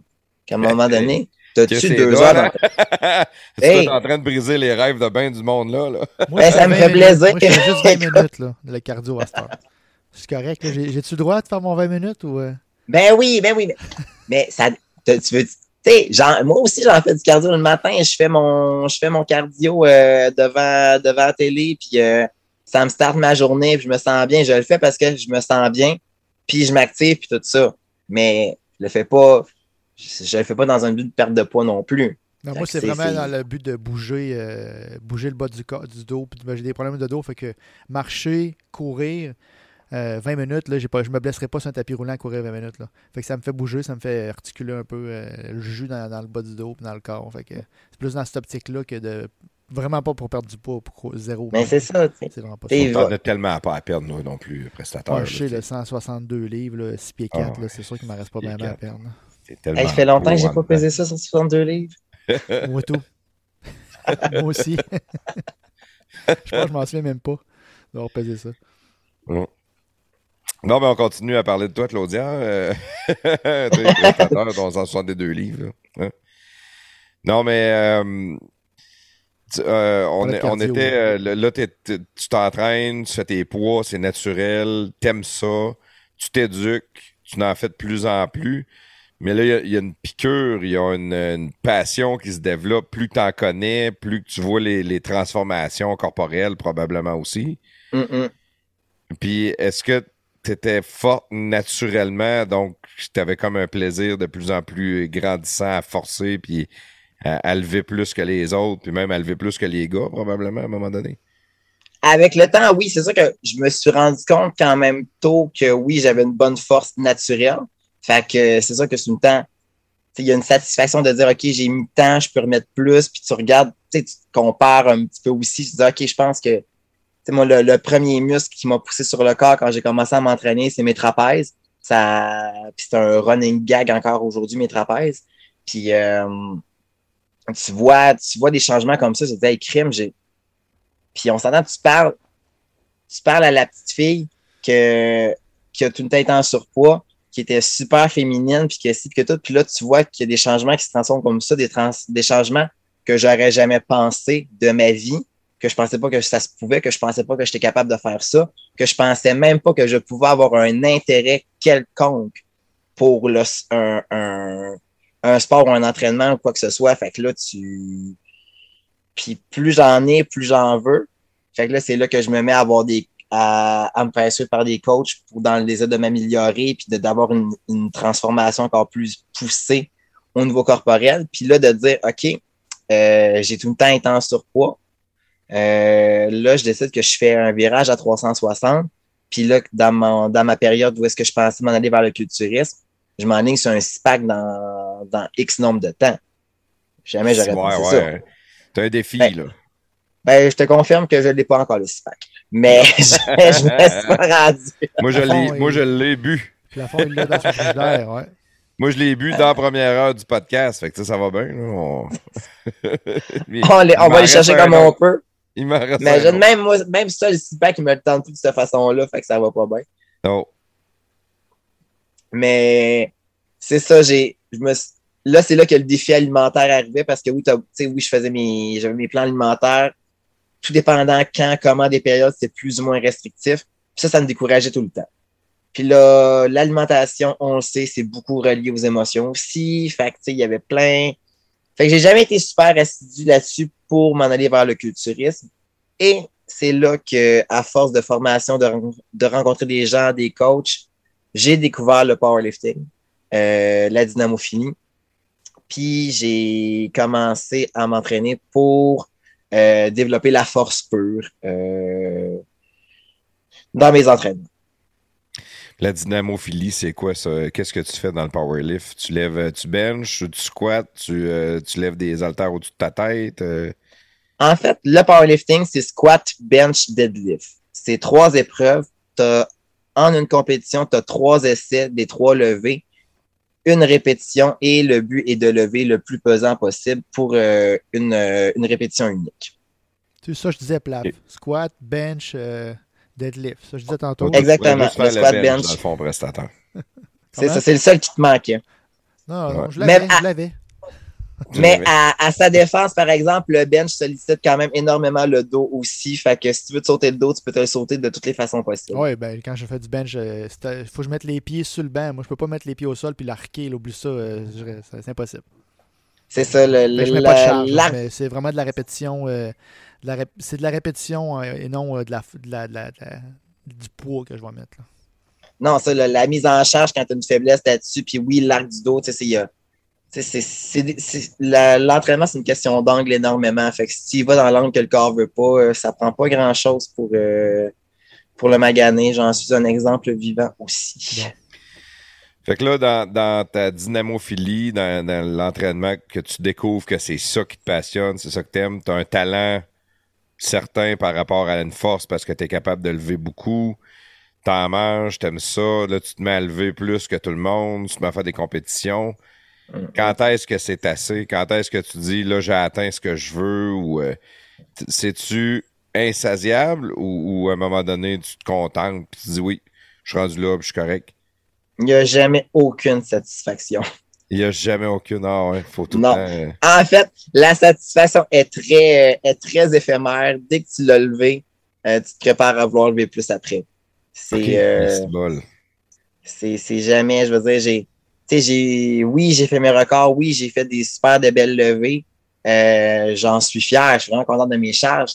Mais dès que tu as fini, dès que tu as fini une compétition, euh, tu te reposes un peu, et je précise le un peu, puis euh, tu te reprépares mentalement et physiquement pour la prochaine d'après. Fait que là, tu retournes au gym. Là, tu manges plus de protéines, tu lèves plus fort, tu te pousses tout le temps au maximum. Ouais, tous les moyens Ton sont corps- bons. Ton Ouais. corps trans- se transforme quand même. Oui. Tu vas chercher de la masse musculaire. L'objectif doit toujours être d'aller chercher plus de masse, plus de masse, plus de masse. Ben, c'est sûr que dans. Oui, tu veux grossir, oui, tu vas être plus petit. Tu, tu... Dans le fond, c'est pas compliqué. Le plus de, de muscles sont, sont sollicités pendant ta levée, le plus t'es fort. Fait que tu veux et améliorer ta technique pour aller chercher, aller chercher le meilleur recrutement possible. Puis c'est bien certain que plus que tu, que tu grossis, ben techniquement, euh, plus que tu es fort parce que tu as plus de muscles qui vont se développer. Ouais, ça va pardonner ta technique. Si t'es plus forte, ça pardonne. Oui, ça. Quand, quand tu as les deux, t'es hot en maudit, là. Mais c'est sûr que tu vas jouer sur les deux tableaux. Tu veux t'améliorer, puis c'est. Tu. Euh... À l'in- à l'inverse du culturisme, que là, c'est vraiment l'esthétique qui prime, euh, puis la symétrie, puis tout ça. Là, ben, c'est vraiment c'est la force pure. Fait que tu auras l'air de ce que tu voudras. On s'en fout un peu parce que le respect, puis la reconnaissance, tu l'as quand tu lèves tes poids. Ah, Fait- ouais, fait que l'esthétique prend le bord. C'est Il bien n'y moins a, pas- y a pas une esthétique du powerlifter, genre, lui, on le voit tout de suite. C'est le résultat à la fin, là. C'est le poids à la fin. Exact. là. C'est ça, c'est c'est ce que tu lèves qui te, qui te définit jusqu'à un certain point. On, on met ça grand, là, mais c'est un peu ça. Puis, si vous voyez les singlets qu'on a quand on compétitionne, c'est pas pour être sexy. On n'est pas ces maillots à paillettes. Là. C'est, on est, on est lit. on est lit. C'est les journées de Ah, compétition. puis, ben, tu vois les compétitions d'hommes forts aussi, souvent, tu vois les gars. c'est- Il y en a des. Il y en a quelques-uns qui sont vraiment ultra shapés, là, euh, six-pack pis tout, mais la, la plupart, là, c'est des. C'est des, c'est des fermiers, esti, là. Ils sont gros un sont peu, gros, ouais, ouais, ouais. sont- c'est des drums, là, tu sais, les gars. Mais les compétitions d'hommes forts, ils ont besoin d'avoir beaucoup, beaucoup d'énergie aussi pour être capable de passer au travers. là. C'est pas juste aussi, un ouais, C'est deadlift. pas de l'endurance, c'est ça. C'est de l'endurance qui en amène un aussi, autobus sur C'est 100 ça. mètres. On est vraiment plus dans la même, euh, dans le même régime d'énergie. Puis les, les, les hommes forts, hommes forts powerlift- powerlifters, je te dirais, tu prends les hommes forts qu'on voit, ils sont de plus en plus en forme. Tu en vois oh, de euh, moins en moins que c'est des, des- du gros gras. Euh, tu sais, les grosses bédaines, là, on a de moins en moins. Il y en a encore, mais il y en a moins. Parce que le sport s'est raffiné beaucoup, beaucoup avec les années aussi. Ouais, ouais, ça c'est sûr que le sport s'est raffiné, la technique s'est améliorée. Ils se sont rendus compte qu'il n'y avait plus besoin d'être aussi gras pour être capable de, de- de faire autant. Puis, Mais il y a plus de Ben, c'est parce que- perfectionnement qui se fait aussi, tu sais, comme les joueurs de hockey. Parce que la vitesse embarque de plus en plus aussi. Si j'ai des distances Ah, ouais. à parcourir, plus que je suis gros, plus que je suis gros, c'est de la marche du fermier. Quand tu as, 300 livres dans les mains, puis tu entraînes un autre 300, il faut que tu sois vite. À un moment donné, ton, ta bédaine à, à tête sur certaines levées, sur certaines épreuves, mais à nuit à d'autres. Pour être un athlète complet, ben, je veux dire, j'ai pas encore vu une bédaine qui faisait une contraction, une contraction musculaire. Là, fait que à, à l'aide, mais à, à tête, mais elle peut te nuire aussi. ouais. Mais c'est comme, tu le vois aussi, juste dans dans n'importe quel sport, là, les jeunes maintenant sont tous. ben, quand je parle des jeunes, parce que souvent, c'est plus les jeunes là, qui vont arriver avec des nouvelles techniques. Tu sais, mettons, juste Mhm. dans le hockey, là, les athlètes maintenant ils sont tous en shape. Là. Ils sont, ils ont tous des, ils sont tous en forme. là. Il y en a encore quelques-uns des vieux qui sont un peu de baleine, puis comme euh, Phil Cassel, mettons. Les autres, là, c'est tous des, des athlètes super top shape qui font au gym, puis tout. Ben, on recule de 20-30 ans. Là. Les gars fument entre les périodes. Là. Non, non, ben c'est ça, j'étais pour te dire, Guy Lafleur, puis tout ça, je veux dire, Ah, la bière, le tout. là, même un petit peu avant après Guy Lafleur, là, des gars de, nos- notre- notre- de nos âges, là, on est 42, là, des gars de- quand on avait 15 ans, là, c'était peut-être pas Guy Lafleur, mais les gars étaient pas. Il y en avait en shape, c'est sûr, là, des naturels, là, mais des gars ultra shape, puis euh, cut, puis tout, il y en avait moins. Là. Les gars, c'était plus le talent, puis. euh, C'était pas le même type de, de- de- Ouais, c'est ça. C'était pas la même game, mettons. Ouais, ben, ça, donne un peu le même style dans, dans le sport euh, d'hommes forts. là. Les gars, ils sont plus. Ils font attention plus à leurs images, un peu peut-être aussi. Puis, tu sais, là, des fois, je sais pas, ça, ça doit un peu changer les mentalités avec le temps. Là. Ben, c'est qu'en partant, les charges qui sont à lever sont encore plus, sont plus pesantes d'année en année. Je veux dire, aujourd'hui, dans le temps, les charges pour les femmes, c'était les charges pour les hommes. Tu sais, je regarde, mettons, sais, je parlais du, euh, de la marche du fermier tantôt. Euh, dernière compétition, c'est de mémoire, ce que j'avais à lever, c'est autour de 200 livres par main que je fallait, fallait que je fasse. Puis, euh, Ça, c'est dans les l'aller-retour, premières là? Tu fais un aller-retour avec des Euh, ouais, c'est souvent, c'est, c'est tout dépendant, mais souvent, ça va être du 100 pieds, 50-50 que tu vas faire à l'auto. Tu as un drop, puis euh, tu, repars, euh, tu repars avec les, la- les frames, puis tu, tu t'en retournes. Je veux dire, 200 livres par main. dans les premières années des hommes forts, c'était ça que les gars y avaient à lever. Aujourd'hui, c'est les femmes qui élèvent. Fait que, tu sais, il y a, y, a, il y a une réelle, il y a une évolution en tout point, là. Ah oui, c'est clair. Puis, mais là, toi, tu t'entraînes, tu fais du, du- tu découvres le powerlift, tu t'entraînes là-dedans, tu te nourris en fonction de probablement euh, extrêmement élevé en calories comme, euh, comme nutrition. Oui, c'est ça. Il y, Euh, a, il y a eu des périodes que j'ai mangé plus que d'autres, tout dépendant du- de l'objectif du moment, je te dis. C'était toujours croissance musculaire, augmenter la force. Là, tu te mets à faire des compétitions, tu as un talent, t'aimes ça, mais tu veux toujours plus, plus, plus. Mhm. Puis à un moment donné, ben, t'as pas assez plus comme tu veux avoir. Puis est-ce que là, tu as été chercher de l'aide? Oui, dans, dans, comme on disait, dans autant oui, dans la dans le coaching que dans oui, tu manges pour être plus fort, mais je veux dire, à un moment donné, tu- tout, euh, quand je te dis que tous les moyens étaient bons pour se développer, ben ça veut dire all in, je veux dire, les, il y a les suppléments alimentaires embarquent et les autant ceux qu'on trouve sur les tablettes que ceux qu'on trouve en arrière des tablettes aussi. Je veux dire, le, le kit au complet il est embarqué dans mon cas. Le kit au complet. Tu as déjà pris des stéroïdes? Oui. Puis comme femme, est-ce que ça t'est peurant de, de dire je bac puis j'essaie de prendre des stéroïdes? Ça peut tourner en estrogène. Je dis pas que c'est tout négatif, mais c'est quand même un. Ben, c'est sûr que il y, y a une façon de bien mal faire les choses et euh, on s'entend n'importe quoi à l'abus et sera pas bon. Euh, stéroïdes aussi. Euh, Il y a des choses qui pardonnent plus que d'autres. C'est sûr qu'il faut être extrêmement prudent là-dessus. Puis c'est un choix personnel. On s'entend, c'est l'idée, c'est pas de dire prenez-en ou prenez-en pas. Euh, c'est un choix. Puis, on, on en parlait à la pause tantôt. Je veux dire, la voix que j'ai là, euh, je suis pas né avec. Là. J'ai euh, ma carrière de chanteuse, euh, j'ai dû la laisser tomber. Là. Ça reviendra pas, cette affaire-là. Il y, a- il y a des choses comme ça que oui, qui changent, puis ça va rester. J'étais consciente au départ des risques que ça, comme ça, que oui, que oui, ta voix peut changer. Tu sais, on les connaît, les, classiques, là, la pilosité qui peut changer. Bon, physiquement, il y en a plein, mais j'ai- été chanceux, j'avais quand même des gens autour de moi qui étaient éduqués là-dessus, qui me coachaient. Puis oui, j'ai eu mon lot d'essais-erreurs aussi. On s'entend pour une femme versus pour un homme, les, quantités, les dosages, les, les produits même, c'est très différent. Il faut que tu fasses attention. Euh, parce qu'une femme, ça, ça de base la testostérone, on en produit pas mal moins que vous autres. Puis euh, c'est- quand on joue là-dessus, ben l'équilibre pour un gars va se refaire beaucoup plus facilement que pour une fille. Ouais. Mais j'étais consciente, je l'ai fait.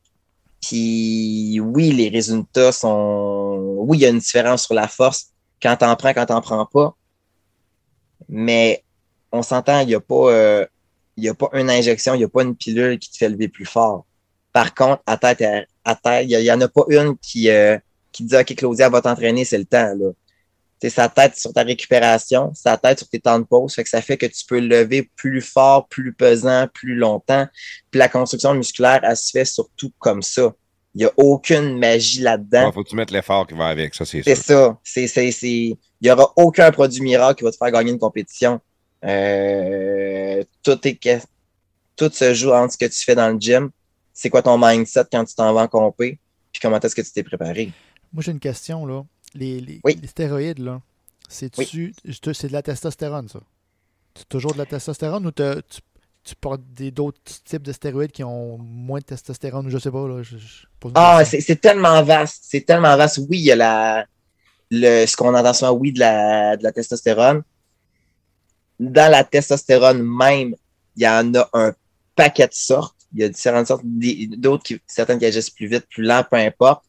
Puis, autre que ça, je veux dire, tu as, t'as certains produits dopants qui vont aider pour la perte de poids, qui sont aucunement rapport avec la, avec la testostérone. Tu as d'autres produits qui vont être euh, qui, qui vont aider au niveau des tendons, des articulations, qui vont, qui vont aider à améliorer la, la- la lubrification pour éviter les blessures ou euh, aider à la guérison des blessures. Il faudrait que je prenne sais, Faudrait que je prenne de ça. tu vois, tu vois, il y en a, il y a de tout pour tous. Il y a de tout pour toi, ouais. Mais tu en parles. euh, Moi, Claudia, j'en ai déjà fait un cycle de stéroïdes quand j'étais plus jeune. J'avais 20. C'était début vingtaine, je te dirais, peut-être, ouais, 20, à peu près ça, 20 ans. Euh, j'avais pris de la testostérone propionate. Ça, c'est de la, de la grosse testo. C'est de la testo pur. Ça, tu fais des gros boutons dans le dos, euh, t'as de la misère avec ton caractère, puis tu peux perdre tes cheveux. C'est un peu le. le... j'ai pas perdu mes cheveux, j'avais 20 ans, là, mais tu sais, j'ai fait un cycle, c'était. C'était un mois et demi euh, que tu t'injectes, puis c'est comme euh, sur trois mois que ton, ton cycle dure. J'avais pris du sustano au travers. je m'injectais l'autre fesse avec de la vitamine euh, B12, si ma mémoire est bonne. Ouais, ouais, Puis, euh, tu sais, moi, j'étais, j'étais maigre, j'étais pas un gros gars quand, quand j'étais jeune. Euh, quand j'ai commencé à prendre ça, je pesais 150 livres. Je mesure presque 6 pieds, mettons 6 pieds. Puis euh, en dedans d'un mois et demi, je suis monté à 175 livres. J'ai pris 25 livres de muscle, mais je suivais une diète. Je mangeais, là, euh, c'était 6 repas par jour, c'est même 6 ou 8 repas. je mangeais tout le temps, dans le fond. Mm-hmm. J'avais, j'avais, j'avais un diététicien qui me suivait, il fallait que je mange ça, ça, ça, à telle heure, à telle heure, à telle heure. Après ça, j'allais au gym à tous les jours. Tu sais, c'était comme. C'est un peu comme une religion en même temps. Oh oui, absolument. Faut suivre tout qu'est-ce que ton, ton gourou te dit, là, tu sais. Puis j'ai pris 25 livres, là, le monde il disait Ah, les couilles vont te rapetisser, euh, euh, tu, tu, tu, vas, tout ce que tu vas gagner, tu vas leur perdre d'après. Tu sais, il y a plein de mythes. Ouais, ouais, ouais, c'est les classiques, ça. Les classiques, c'est ça. Puis mes couilles ont jamais rapetissé, bien au contraire. Euh, je peux dire par, par contre que la période que je prenais stéroïdes, euh, ton désir sexuel est, élevé fois un million. J'étais tout le temps bandé. C'était comme euh, pour rien. Tu es super excité, tu super fort, tu vas au gym, tu plus fort que, que qu'est-ce que tu devrais l'être normalement. J'avais une machine que je benchais trois fois ce que j'aurais dû bencher normalement, mettons. J'étais maigre. Je benchais des affaires de gars de 250 livres, j'en pesais 150. J'étais. T'as comme une force incroyable, t'as une récupération incroyable, t'as une énergie de fou. Fait que si tu capitalises sur ce moment-là, t'es capable d'aller chercher un gain. J'ai jamais reperdu ce poids-là après. Ah non, c'est ça, c'est sûr que tout dépendant de ce que tu vas, que tu vas prendre, comment est-ce que tu vas le faire. Euh, oui, on, voit le classique, tu gonfles comme une ballonne puis tu dessouffles après. C'est sûr que tout gain qui, qui, est acquis extrêmement rapidement, puis souvent les produits vont faire faire une grosse rétention d'eau. Exemple, euh, si tu prends un, du déca, euh, justement ceux que je parlais pour euh, lubrifier les articulations puis tout ça, ben ça le dit, tu lubrifies, fait que c'est de l'eau qui lubrifie. Fait que c'est sûr que tu vas avoir une tendance à gonfler beaucoup, beaucoup. Il y a une raison à ça. C'est ça que quand tu arrêtes de le prendre, ben oui, tu dessouffles. Mais c'est ça, tu le sais d'avance. Selon ce que tu vas prendre, il y en a qui va, il y a, un gain d'eau qui va se prendre, qui va se perdre. Le gain en masse musculaire, si ton alimentation est adéquate, si ton entraînement est assez fort pour ce que tu fais, euh, si tu dépenses que comme tu as dépensé, les meilleurs cycles et les meilleures façons de faire, c'est tout le temps euh, des, des, progrès lents mais constants vont toujours rester des bases solides, ils vont rester avec ou sans stéroïdes. C'est le même colline de principe, on réinvente pas la roue. C'est juste qu'on on, c'est exponentiel avec le, avec le produit dopant. Mettons qu'on on accélère le processus. Au lieu de prendre 10 ans, ça prend un mois et demi. ben, c'est ça. C'est grosso modo, là.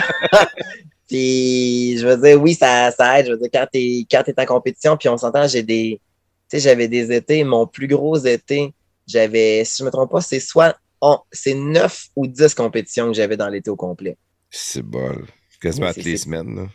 C'était, je pense c'était aux deux, aux deux, trois semaines, grosso modo. Je me, puis à la fin, avec les championnats provinciaux et canadiens, c'était à une semaine d'intervalle. On s'entend, je, je, ben, j'étais, brûlé, là. J'étais vraiment, moi, j'ai abusé. C'est pas pour rien que je me suis, j'ai fini par me blesser. Parce que j'ai vraiment, euh, j'aimais vraiment ça. Je me suis donné beaucoup, puis je, ça a des répercussions avec le temps. C'est le cas de Carrément. Carrément. Fait que, tu sais, pour réussir à tenir ça, à, en guillemets, à jeun, euh, ça, aurait été, ça aurait été difficile. Ouais, il y aurait eu un manque d'énergie, puis euh, probablement que les blessures seraient subvenues plus rapidement aussi à ce moment-là. J'aurais peut-être juste cassé tout simplement. Ça se serait peut-être moins étiré dans le temps, ça aurait fini de. Ouais. Puis là, euh, c'est sûr que ça rentre un peu dans, dans le personnel, mais tu sais, t'es, une petite fille au gym qui, qui, qui est forte puis qui a bien du fun. Euh, l'approche de dire faut que je prenne des stéroïdes, ça arrive comment? Tu, tu- tu te fais approcher par ton coach, euh, c'est toi qui te mets à poser des questions, t'as vu d'autres filles en faire. euh, Euh, non, c'est jamais mes coachs qui m'en ont parlé.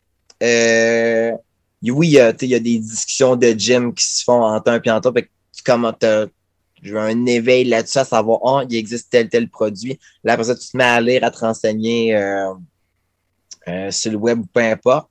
Puis finalement, ben là, t'as, en force de jaser avec un puis avec l'autre, ben là, tu apprends que un tel, euh, il y en vend, ah, un, c'est disponible un tel, parce qu'au début, tu ne sais pas. Tu vas chercher ça où? Ouais, c'est-tu des produits pas- légaux, ça? Ça se vend-tu à la pharmacie? Ou... Non, non, non, non.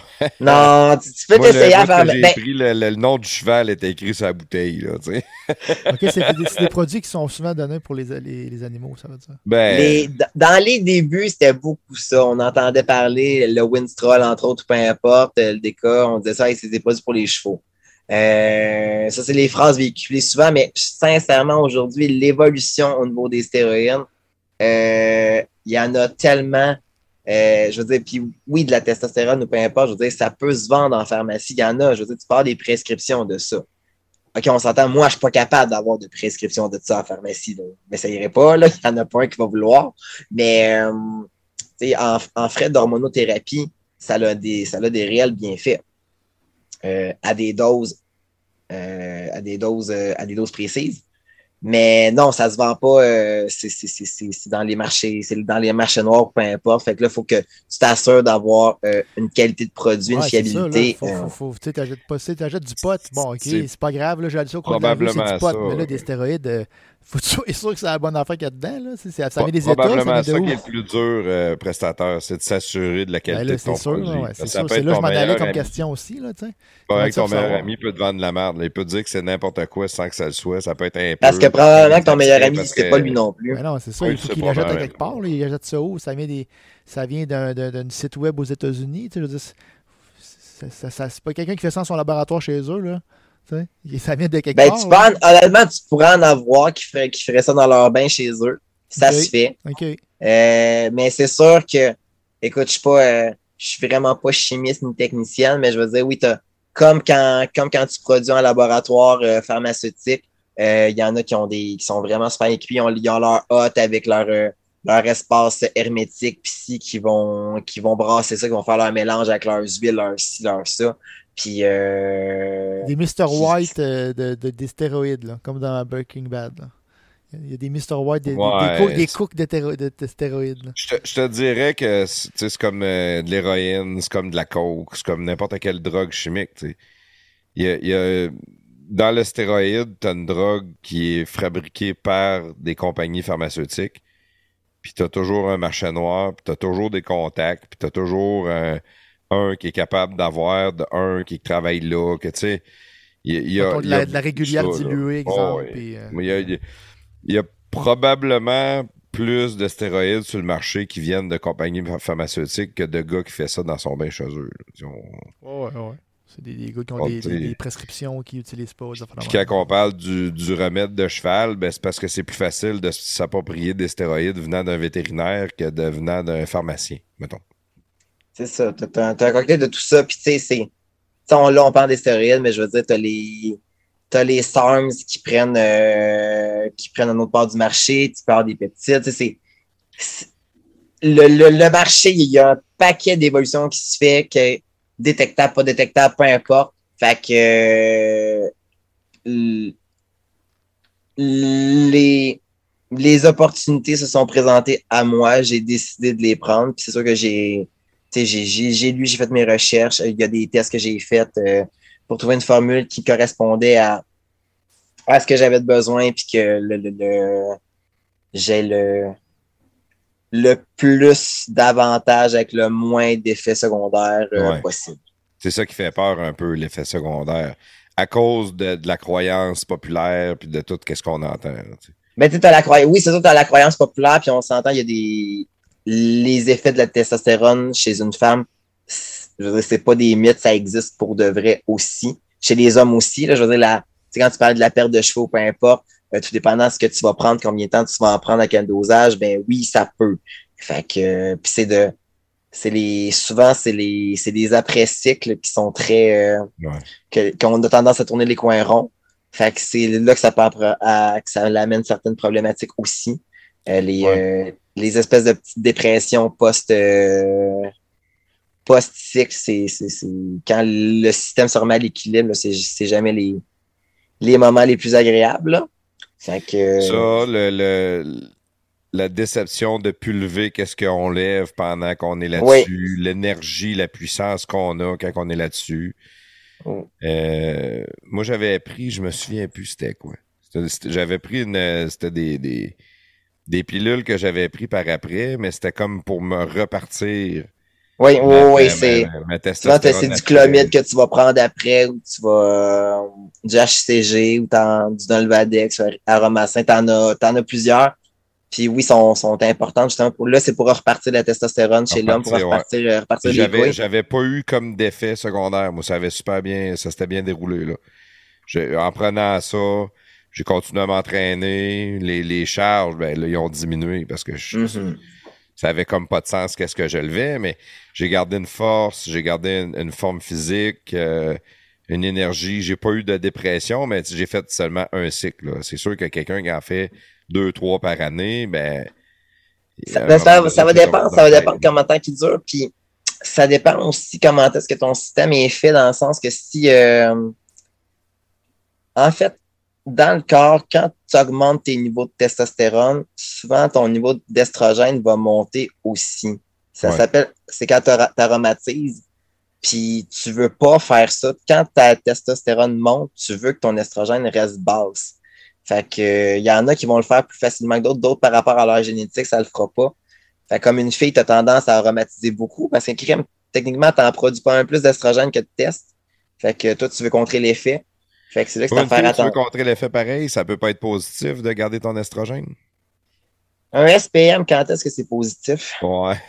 C'est ça. OK. Ben, puis pour les gars, le problème d'estrogène, c'est qu'il y en a qui font des bitch tits, ce qu'ils appellent, là. Ça fait. Ouais, ben, t'as t'as ça pour les gars. Mais tu les problèmes d'acné, c'est ça aussi. Problème de peau euh, chez les femmes, ça va faire ça aussi. Femmes, gars, femmes ou hommes, ça va faire la même chose. Fait que, tu sais, euh, la rétention d'eau, euh, tu te sens pas bien, t'es, t'es... Fait que non, le, trop d'estrogène, c'est, euh, c'est pas vraiment l'effet souhaité. Ni, euh, ni mentalement, physique, ni physiquement, je te dirais. Ouais, je me rappelle au niveau de l'impulsion, moi. C'est ça qui était le plus dur. Ah ouais, t'en, t'en Le- as pas de mèche, pas compliqué. Non, t'en as pas. Quand tu te fâches, tu te fâches trop. Tu te fâches trop vite pour rien. Euh, extrêmement dur de se contrôler. Je m'étais fâché, moi, après ma femme, mais tu sais, je, je l'ai pas battu. Là. Je- J'avais. En fait, je m'ostinais pour une niaiserie.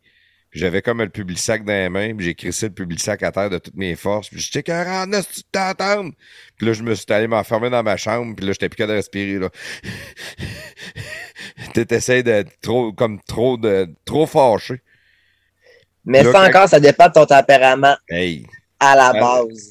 Quand ça a passé, ben, je suis retourné la voir, j'ai dit, tu sais, faut que tu fasses attention. Là. Je suis en train de faire un cycle, j'ai plus de misère à contrôler mes Ouais, émotions. C'était de sa faute, dans le fond. hein. C'est-tu qu'elle m'a répondu?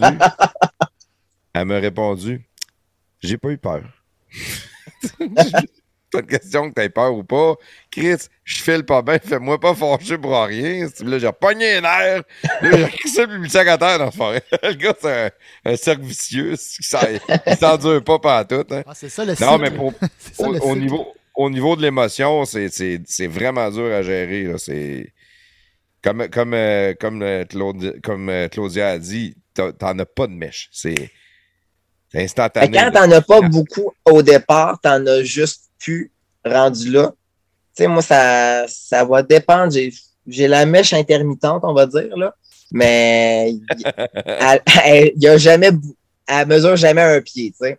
Fait que oui, ça va être plus prime, mais ce que tu disais tantôt par rapport à euh, quand c'est dur d'arrêter, parce que oui, tu tu t'habitues à lever, à être fort comme ça, tu t'habitues à être, hey, je, je suis tout prête à fighter, euh, je suis jamais fatigué, en tout cas beaucoup moins. Fait que euh, quand tu quand t'arrêtes quand t'arrêtes d'en prendre, que là tu redeviens entre guillemets plus normal, euh, tu sais, le stéroïde, cette attitude-là, on dirait que ça fait partie de toi. Fait que c'est comme si tu, venais, tu devenais une autre personne. Ouais. Puis l'autre comme avoir personne. 18 ans all over again. Euh, ouais, ben, dans mon cas, non, mais je comprends qu'il y en a que oui. Ouais, ben, bah, comme, comme gars, moi, c'était ça. Ouais, c'est ça. C'est T'es ça. bandé c'est- pour je- rien, puis t'es. euh, c'est- c'est 18 ans, t'as 18 ans. C'est un gars de 20, 55 ans, t'avais 20 prend ans, là, ça. ça, ça faisait il que y a deux ans. 18 ans, là. Ouais, peut-être, ouais, c'est sûr. Mais, ouais, là. mais, ça faisait que deux ans. Tu étais encore dans, ta- dans ton prime à 20 ans, là, anyway. non, mais c'est- c'est un, c'est un prime que t'as, pareil. C'est un. C'est un adolescence, c'est un- une puberté, dans le fond. trop d'énergie, puis euh, la, récupération, on dirait que tu te blesses pas, mais ça renforce tout. Tu sais, pendant que tu prends un cycle, il y a, il y a des, des légendes urbaines qui disent que tu vas, euh, tu vas te briser les ligaments ou euh, les choses ne t'offront pas, mais c'est pas vrai, ça. C'est encore des légendes urbaines. Ton, pendant Ben, que tu prends c'est ton vrai, stéroïde, c'est- tes muscles s'endurcissent, tes ligaments s'endurcissent, ta, ta masse osseuse s'endurcit. Tu sais, ton corps se renforce au complet. C'est pas juste une Le- partie. Claudia n'a pas l'air d'accord. là. Attends un petit peu. Là. Ben, c'est vrai, puis c'est pas vrai. C'est pas. C'est que. Oui, tout se renforce, mais. Mais tout grossit aussi dans le sens que, je veux dire, ta cage thoracique, tes os, ils ont beau être plus forts. Je veux dire, dans, la, dans les derniers mois, je veux dire, il y en a eu gros, il y en a eu une petite vague meurtrière au niveau des culturistes qui, euh, qui ont tous décédé, puis c'est souvent des crises de cœur ou peu importe. Fait que, Ouais, le cœur n'a pas grossi. non, ben la le cœur il a grossi, mais l'espace où est-ce que le cœur va autour, lui, il a pas grossi. Fait que euh, c'est ça qui sort, c'est la cage thoracique qui. euh, Le Ouais. cœur est comme Ouais, mais- trop mais- ou quoi? Qu'est-ce qui se Ouais. passe? Si on parle qui- d'un- abus, là, on parle de des gars. euh, Oui, on- là, c'est ça, on s'en va dans l'extrême. Ils sont là-dessus Mais- à l'année, ils mettent 100 000 pièces d'astéroïdes dans le body. Là. Moi, je parle. Ouais, d'un- ouais, c'est ça, on, par- on parle d'un extrême euh, à l'autre. Mais oui, comme on disait, un stéroïde bien dosé va avoir plein de beaux effets. Je veux dire, en, même en, en- comme je en hormonothérapie, euh, les cas de dépression, euh, on pourrait vendre moins d'antidépresseurs, prescrire plus de testostérone à un, un dosage décent. Et puis, euh, les messieurs seraient beaucoup plus heureux, là. Monsieur, madame, là. Fait que, Ouais. Mais oui, au niveau des ligaments, des tendons, oui, ça va renforcer, mais c'est sûr que c'est. Tu sais, je parle d'un point de vue d'une fille qui s'est rendue aux extrêmes tout le temps. Fait que moi, mon corps, je veux dire, je l'ai. Tu sais, j'ai déchirés, mes ligaments. là. J'ai, j'ai, j'ai, je me suis pas cassé d'os, mais c'est à peu près la seule affaire qui m'est pas arrivée. Fait que. Ouais, dans, dans un optique de powerlift aussi. C'est ça, c'est ça. Avec moi, c'est c'est sûr que ma vision est teintée par ça tout le temps, parce que si, mon, mon vécu est là. Tu sais, si je regarde mon chum, que lui, il a ses années en culturisme, euh, c'est pas tant. Il en a tellement fait, il y a tellement d'usure euh, que les épaules, le- le- les genoux, le si, je veux dire, que t'en prennes, que t'en prennes pas, un moment donné, crème à force de lever, puis de lever, il, y a une usure prématurée qui se crée. pas. Le- ouais, je comprends où est-ce que tu t'en vas, mais ça vient encore une fois de. C'est un côté extrémiste. C'est un côté de je veux faire du culturisme. faut toujours que je, dé- que je définis mon corps. Donc, mes muscles sont toujours poussés au maximum. Mon corps est toujours poussé au maximum. Oui, tu vas aller chercher une usure. Mais le, le- mettons que prestateur, il commence à s'entraîner demain matin, puis sans avoir une idée de faire du powerlift ou de faire du culturisme, de juste dire, moi, je vais aller faire de la musculation. Mhm. Mais il est capable de faire de la musculation toute sa vie sans s'user. Au contraire, il va s'améliorer, il va aller chercher Oui. un tonus. Tu sais, à un Ben moment donné, t'a- t'arrêtes de grossir. T'as- atteint ce que tu avais à atteindre.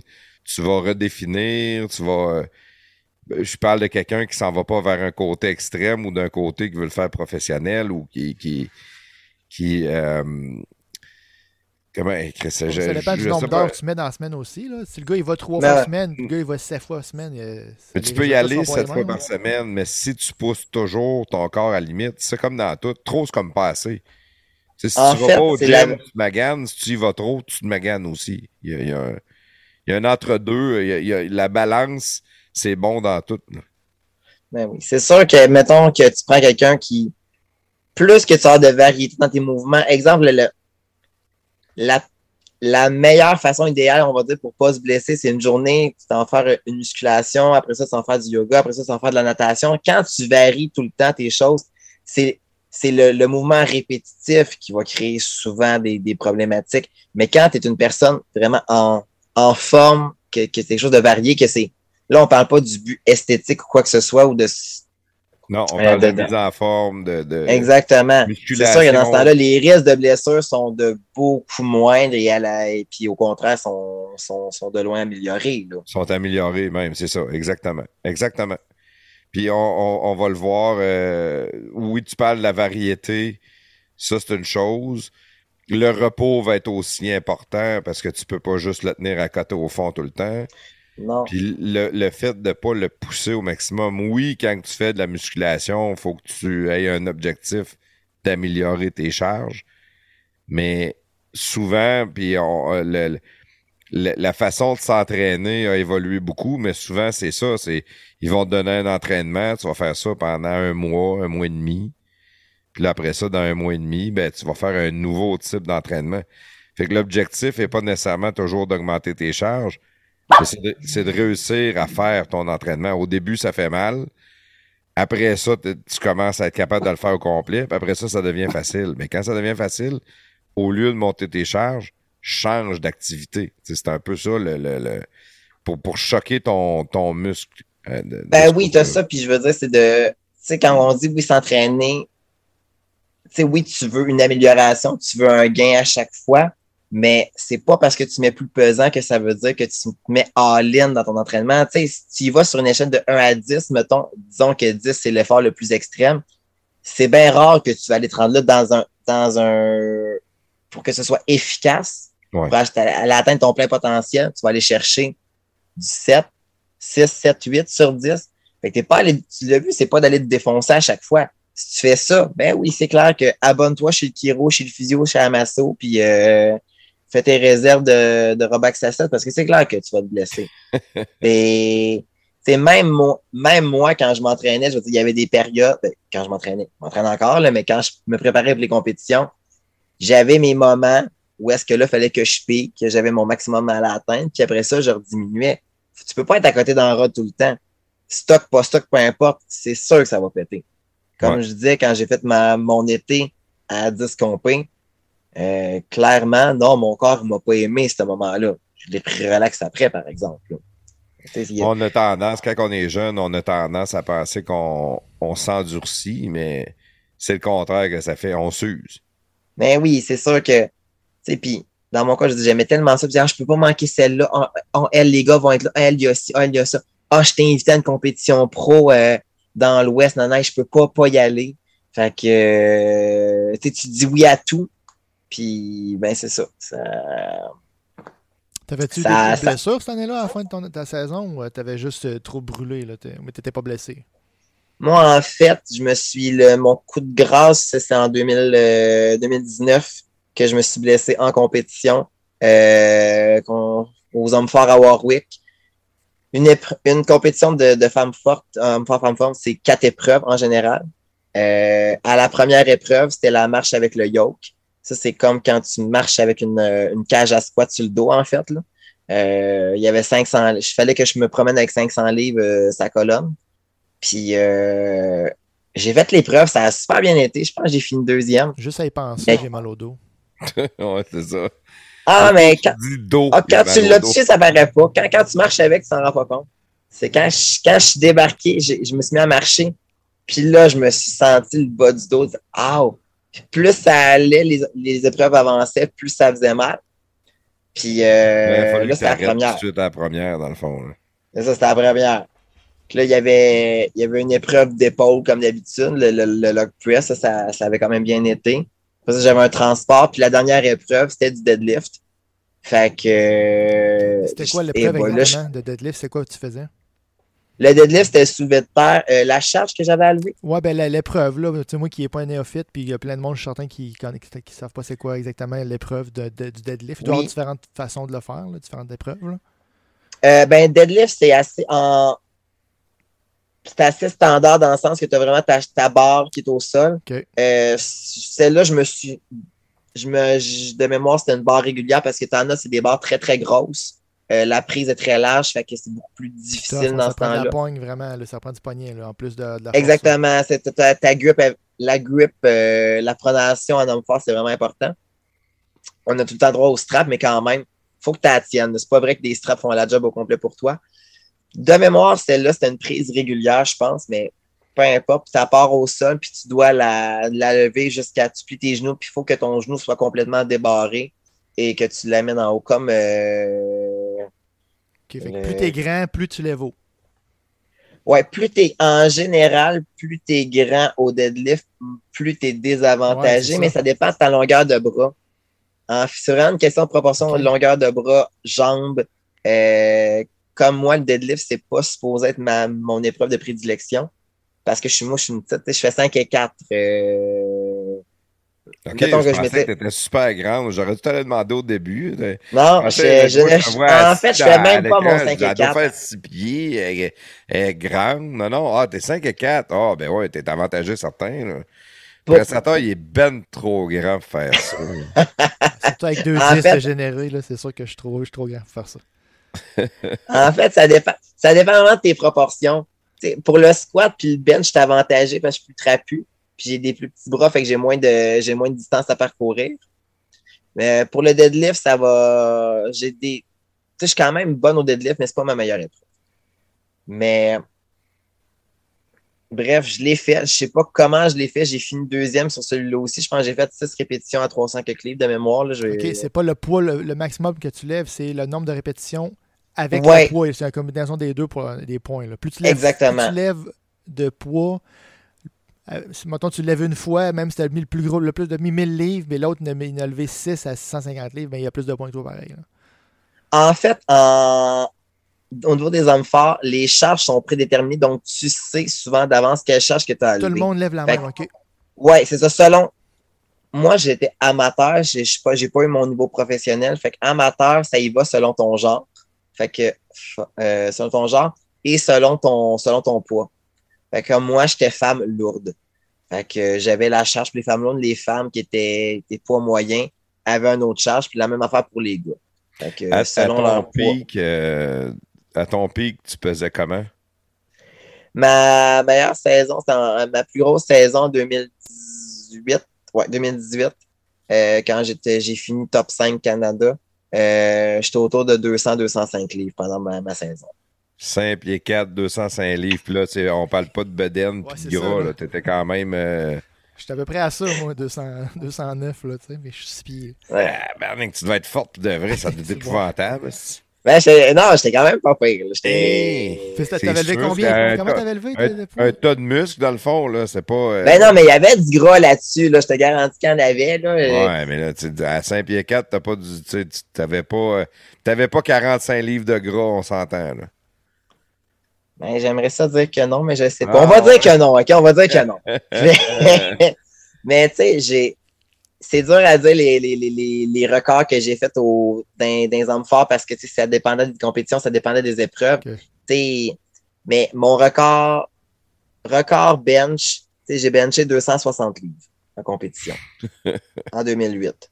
Euh, mon deadlift il était à 435 de mémoire, puis euh, j'ai ca- j'ai j'ai squatté 400 livres. C'est mes records 400. officiels. Tous des poids que le prestataire peut pas faire. Peut-être dans mon jeune temps, là, mais là, plus là. là. Définitivement plus là. Ouais, Même d'après avec moi, tout l'entraînement puis toutes les, les, les potions magiques, là, c'est impossible. Ouais, ouais, ouais. C'est ça, je me relève pas. Hey, d'après moi, t'as jamais benché 260 euh, prestataire. Non, je non, peux non. te non, garantir. c'est pas lisse. 260, euh, c'est quoi? Deux plaques, c'est comment? Ça, c'est 45? Deux fois- plates, c'est deux, 90 deux plates, c'est livres. 225. Bon, fait que non. Mais pas, euh, ouais, euh, deux plaques de chaque bord, c'est ça. Mais là, Ouais, ouais, ouais. Ah oui, pas, pas une de chaque barre, pas euh, 90 livres. là? C'est ça. Deux plaques chaque bord plus ta barre, c'est 225 livres, imagine. C'est ça. Fait que c'est plus que deux plates chaque bord. C'est des- Ouais. C'est pas tout à fait deux plates et demi, mais c'est plus que deux plates de chaque côté. Ouais. Hey, si bol, hein? ça, moi, le, le- le- tu devais avoir un certain plaisir pareil au gym. Parce qu'il y en a plein de gars forts, il y en a plein qui se créent, qui sont Ah, là, ils sur le bench, se mettent deux plates, psh, psh, là, ils montent son bon, tout arrive à côté, 260. Psh, Putain, toi. Ou, ou, Mais tu sais, ou je t'enlève-tu des poids? Non, non, laisse ça, ça va être correct. Ouais, c'est ça. T'as-tu fini? Je vais, je vais le faire. Là. Tu Fais rajoutes mettre du ses poids. poids à lui. non, non, je vais me réchauffer, touche à rien. Ouais, je vais me réchauffer. Lui en fait une, toi t'en fais douze. Ou lui arrive après toi, puis c'est lui qui en enlève. Tu sais. Ouais, je vais enlever ça, là. Je vais me réchauffer. Dans le fond, il- les, les, les veines sont en train de se péter dans le front. il shake. il est Viens me spotter. Viens me spotter. Viens me spotter. C'est sûr que t'as dû avoir un fun incroyable juste à partir de là. là. Ben, tu sais, c'est sûr que quand, quand je m'entraînais pour les hommes forts et tout ça, tu sais, tu deviens meilleur avec les meilleurs. Hein? Fait que j'étais pas dans les gyms commerciaux. J'étais vrai. Ouais. Tu sais, je Ouais, m'entraîne euh, je m'entraîne à l'Institut du guerrier à, à Drummond.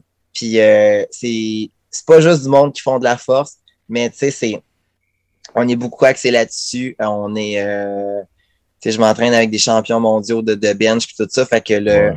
Fait que là, ça crie, puis ça tire les poids à terre. Puis, Non, euh, ça crie. Non, ça, on crie pas. Puis ça, on garoche pas. pas. Non, on est vraiment respectueux. Ah. Puis si tu cries, puis si tu garoches, puis là, on va te juger, puis là, on va t'enligner. Tu sais, on est Ah. vraiment, on est très respectueux, on est très, euh, très grounded, très à nos affaires.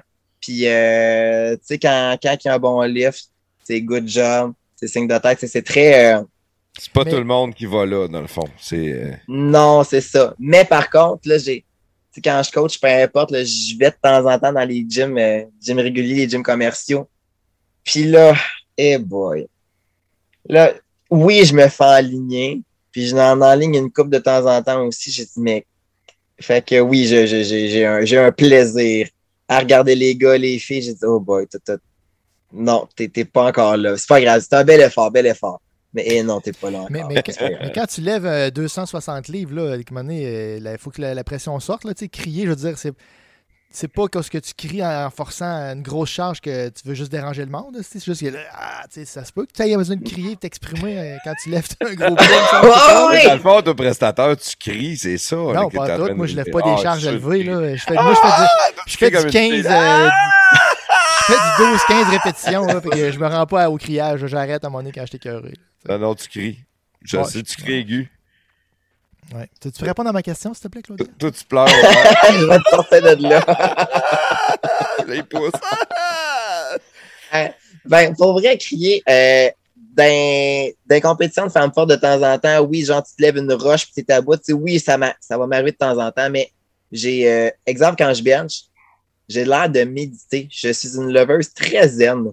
Euh, moi, Une tu vois, je m'installe. zen, J'aime ça. C'est un, un excellent titre de podcast, ça. La leveuse La femme, zen. la femme forte zen.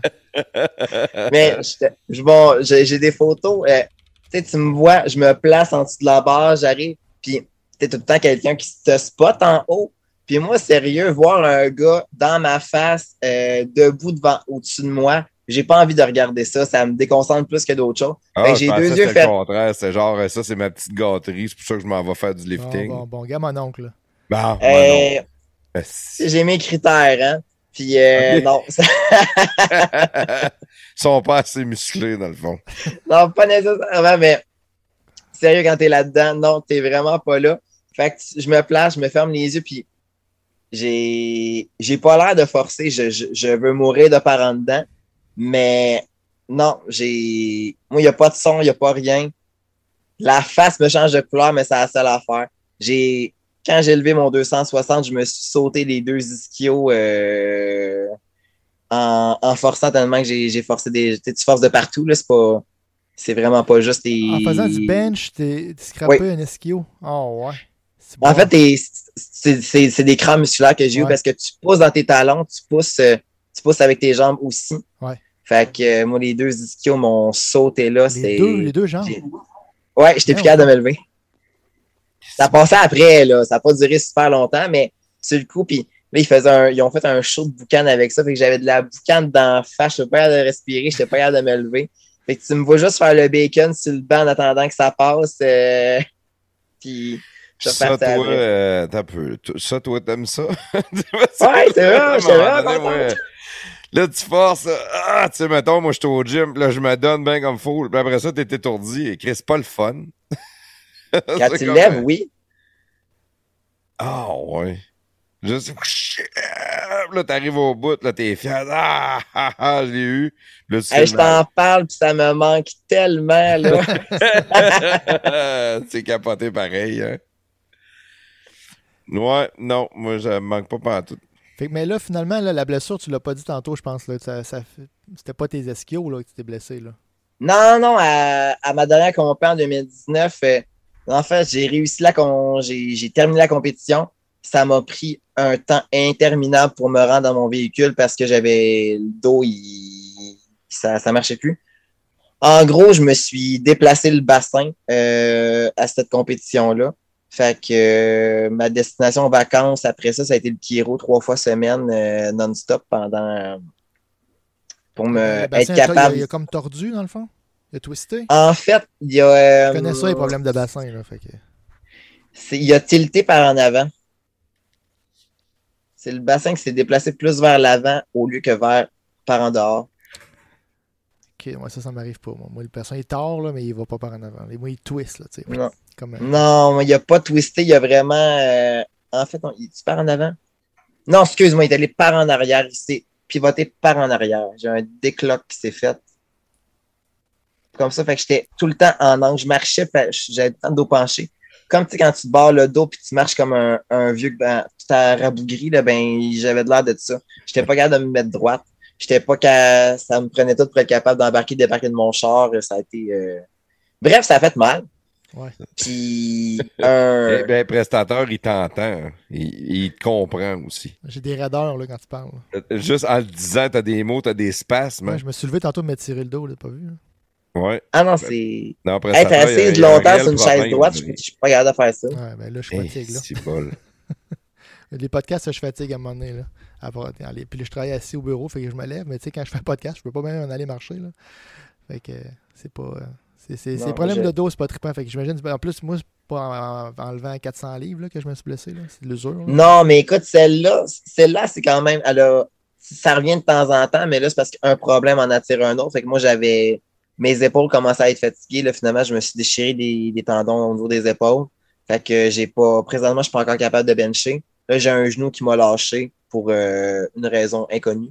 Fait que, tu sais, c'est.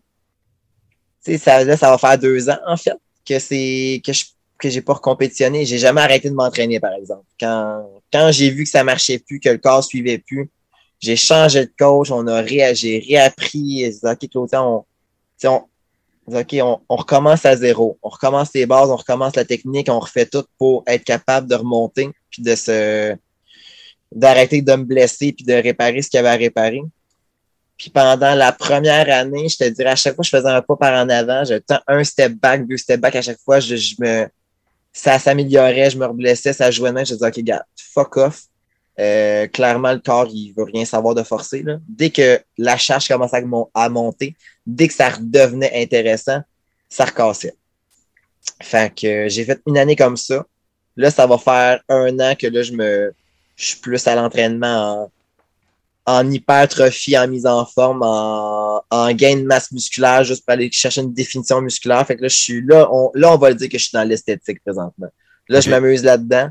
C'est beaucoup moins rough sur le corps. Euh, je suis encore capable de me maganer, là, mais moins. Mais t'as encore le plaisir de, de t'entraîner pareil. Tu sais, ça serait plate d'avoir à arrêter complètement en réalité. Ah, je sais pas, je serais. Non, non, ça, je, je ne pourrais pas.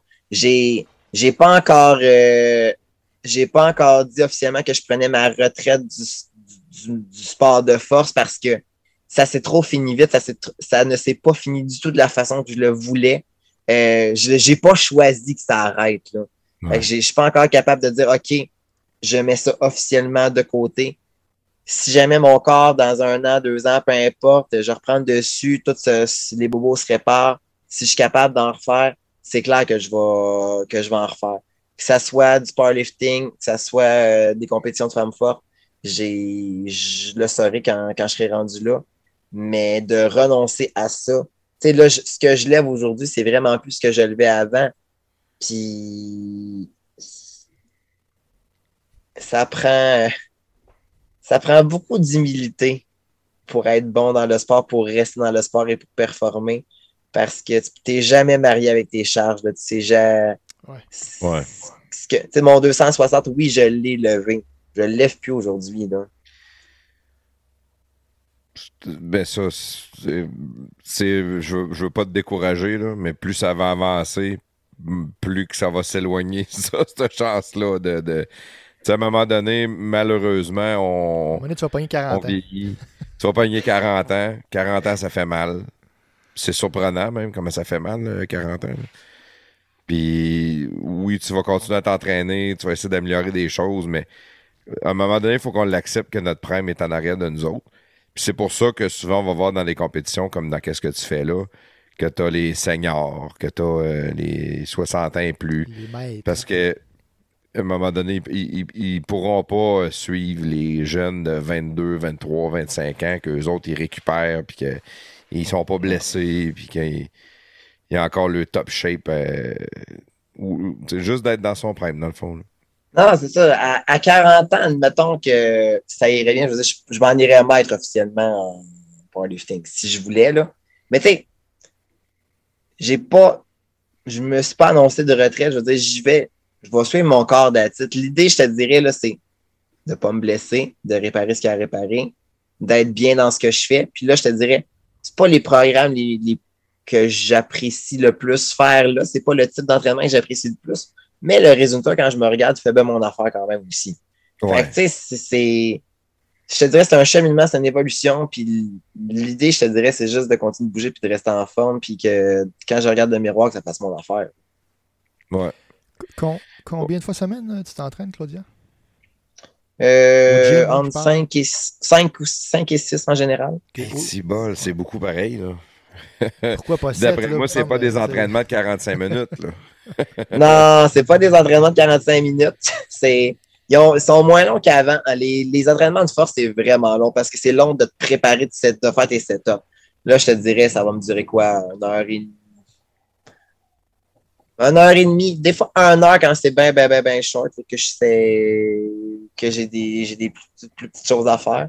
Mais c'est ça, c'est du, c'est du 5-6 jours semaine, plus les cardio le matin. Là, c'est que- 45 minutes de cardio, puis 15 minutes, dans le fond, ton, ton plan, t'avais, c'était ça tantôt, là, le gars t'avait monté. Là, ok. 45 minutes de course, puis 15 minutes de poids. C'est rendu ça. Eh, c'est rendu ça. C'est ça, c'est court, ça. à court. Et à 5 et 4 à grosseur de cuisse que j'ai, je roule, m'a roulé avant de courir. Je te dis tout de suite, là, ça court pas fort, mon enfant. Les cuisses frottent ensemble, si ça chauffe, ça irrite. Ah non, mais ça, ils, ont- ils vont tout le temps frotter ensemble, ils ont tout le temps frotté, puis ça va continuer, mais oublie ça. C'était que courir, je... Les médecins ils avaient dit à mes parents que j'allais que j'allais pas courir, que j'allais avoir de la difficulté à courir plus tard, puis j'allais probablement avoir de la difficulté à, à, bou- à- à faire du sport, point. Vu que Ah ouais, à, cau- à cause de ton père. parce que j'ai les pieds plats, puis euh, mon, mon bassin il est fait par en dedans. fait que je suis pas supposé être habile. t'avais les cuisses à ton père. Je me dis, Non, non, non, mais mon père, quand, quand ma mère allait accoucher, il a regardé le docteur puis il a demandé si j'étais pour rester de même longtemps, par exemple. Hey, voyons, toi. Ça va- non, mais j'avais les oreilles en chou-fleur, puis euh, tu sais, j'étais Ouais, pas un... c'est normal. Non, là, mais c'est ça. Il a quand même pris la peine de demander. Il a quand même pris la peine de demander si j'étais pour rester de même. c'est terrible. C'est pas fin. Tu dis pas ça à tes enfants. Genre, tu, tu le dis au docteur, mais tu le répètes pas à tes enfants vieillissants. En tout cas, je sais pas si, je me souviens pas c'est qui c'est qui s'est échappé, mais je le sais encore aujourd'hui. que- ça va-tu rester de même? hein? Parce qu'on en dit toutes des niaiseries. là. Moi, j'ai mon meilleur ami, il est mort aujourd'hui, mais lui, quand, que- quand que sa blonde allait accoucher, là, fallait, avait déchiré, il fallait la recoudre, puis il avait demandé au, au docteur, il dit, Tu- peux-tu redonner deux, deux points de plus, Ouais, ouais. s'il te plaît? je l'avais trouvé épais de le faire, mais je le trouvais Ouais, quand c'est même drôle. de vieille joke euh, de mon Ben oui. mais lui, il l'a dit. Ouais, mais lui, il l'a vraiment demandé. Me tu demandes. On l'a tout fait, la joke, justement, mais tu la demandes pas pour de vrai. Pareil, en tout cas. Mais il paraît qu'il était plus tête après, quand même. Le docteur a écouté. Le docteur, il écoute des fois. hein. C'est pas tout le temps eux autres qui disent quoi faire. là. Écoute, Prends une petite gorgée, là. Prends une petite gorgée. ouais, là, avant, je m'étouffe. Ah. Euh, Claudia, je veux, euh, je veux te parler de, de quelque chose d'autre parce qu'on a parlé quand même beaucoup d'entraînement. euh, Puis c'est, intéressant. Moi, j'adore ça. là. Mais une autre affaire que je veux te parler parce que je vois que tu es une fille qui est passionnée. Puis une de tes passions, euh, elle se voit. ça- ça- si c'est la bonne façon que je devrais le dire. Euh, T'es quelqu'un qui est tatoué beaucoup. Donc, Oui, ça va un peu dans ton côté. Tu t'es excessive dans tes sports, t'es excessive dans, dans plusieurs aspects de ta personnalité. Puis là, t'es tatoué. Est-ce que t'es tatoué à grandeur du corps? Je vois les épaules, je vois la, la, la, la, poitrine. Tu t'as beaucoup de tatouages, là. Euh, oui, ben en fait, j'ai mes deux bras. Euh, il manque encore des bouts, mais j'ai mes deux bras, j'ai mon, mon dos, euh, la poitrine, les côtes, euh, ma cuisse droite avec le, un- une partie de la fesse, si on veut, ça vient imbriquer un petit peu dessus. Et puis le restant est, à, est encore, à, est encore à, à suivre pour plus tard. Fait que tu continues. La, la passion du tatou, ça devient de où, ça? Euh, j'ai commencé. Mon premier tatou, ça a été long avant que j'essaie de me le faire faire parce que je savais pas quoi, le fameux qu'est-ce que je me fais faire. Parce Euh, que ça va me rester jusqu'à la fin de mes jours. Exactement. Puis on- avec le temps, ça devient un petit peu moins sacré le sacré le tatouage, là, mais le premier était bien stressant. Fait que ma, ma première, c'est dans mon dos, dans le milieu de mon dos. C'est une euh, c'est une fille. euh, en fait, ça, ça vient du ça vient du magazine Summum, euh, Summum Girl dans le temps. Je sais même plus s'il existe encore. Ouais, je pense Mais que t'avais oui, la- encore. Je sais pas. Je crois. C'était la fille, euh, la femme avec les ailes, euh, qui, qui était la Summum Girl. Puis bref, ça, la description m'avait bien gros parlé. Fait que j'ai dit, OK, parfait, on était allé, j'étais allé avec ça. Fait que ça, j'avais. euh, j'avais une- J'étais dans mon début vingtaine, en fait. Puis là, la piqûre, même si l'expérience avec le tatoueur a vraiment pas été cool, le, le, le- j'ai je suis tombé accro en partant. Puis là, c'est là que j'ai pris mon deuxième rendez-vous avec un autre tatoueur pour faire mon dos. Puis j'ai eu quelques années de, de, de répit. Parce que là, il m'a fait mon dos, il m'a fait mon tigre, il m'a fait le, le devant un petit peu. Après ça, je voulais arrêter juste pour. Parce que quand tu commences, tu n'arrêtes plus, puis à un moment donné, OK, juste prendre une pause pour dire OK, les prochains que je vais avoir, c'est vraiment ça que ça me représente, c'est vraiment ça que je veux. Finalement, j'ai rencontré mon tatoueur d'aujourd'hui, que on est. euh, ça a vraiment. Le fit a été super bon. Fait que dès qu'il y a une place, il y a un trou, ben, il me rembarque sa chaise, puis je suis dû pour aller faire finir de la couleur euh, sur un de mes, un de mes avant-bras. Mais c'est ça, là, les- la cuisse, euh, la cuisse est à suivre. Fait que c'est. Ça définit. Oui, ça, dé, oui, ça définit le tatou. Tu sais, ça, ça fait. C'est juste d'avoir la poitrine tatouée, c'est. Les, les- tu peux pas me manquer. Là. Tu sais que je suis tatoué. Fait que oui, Ouais, ça amène des exactement. questions, ça amène de la curiosité. Puis, ben, ça. Il y a un petit côté. Comme je t'ai dit, il y a tout le temps un petit côté provocateur aussi. là. Il y a un petit côté provocateur. OK, c'est bon ça.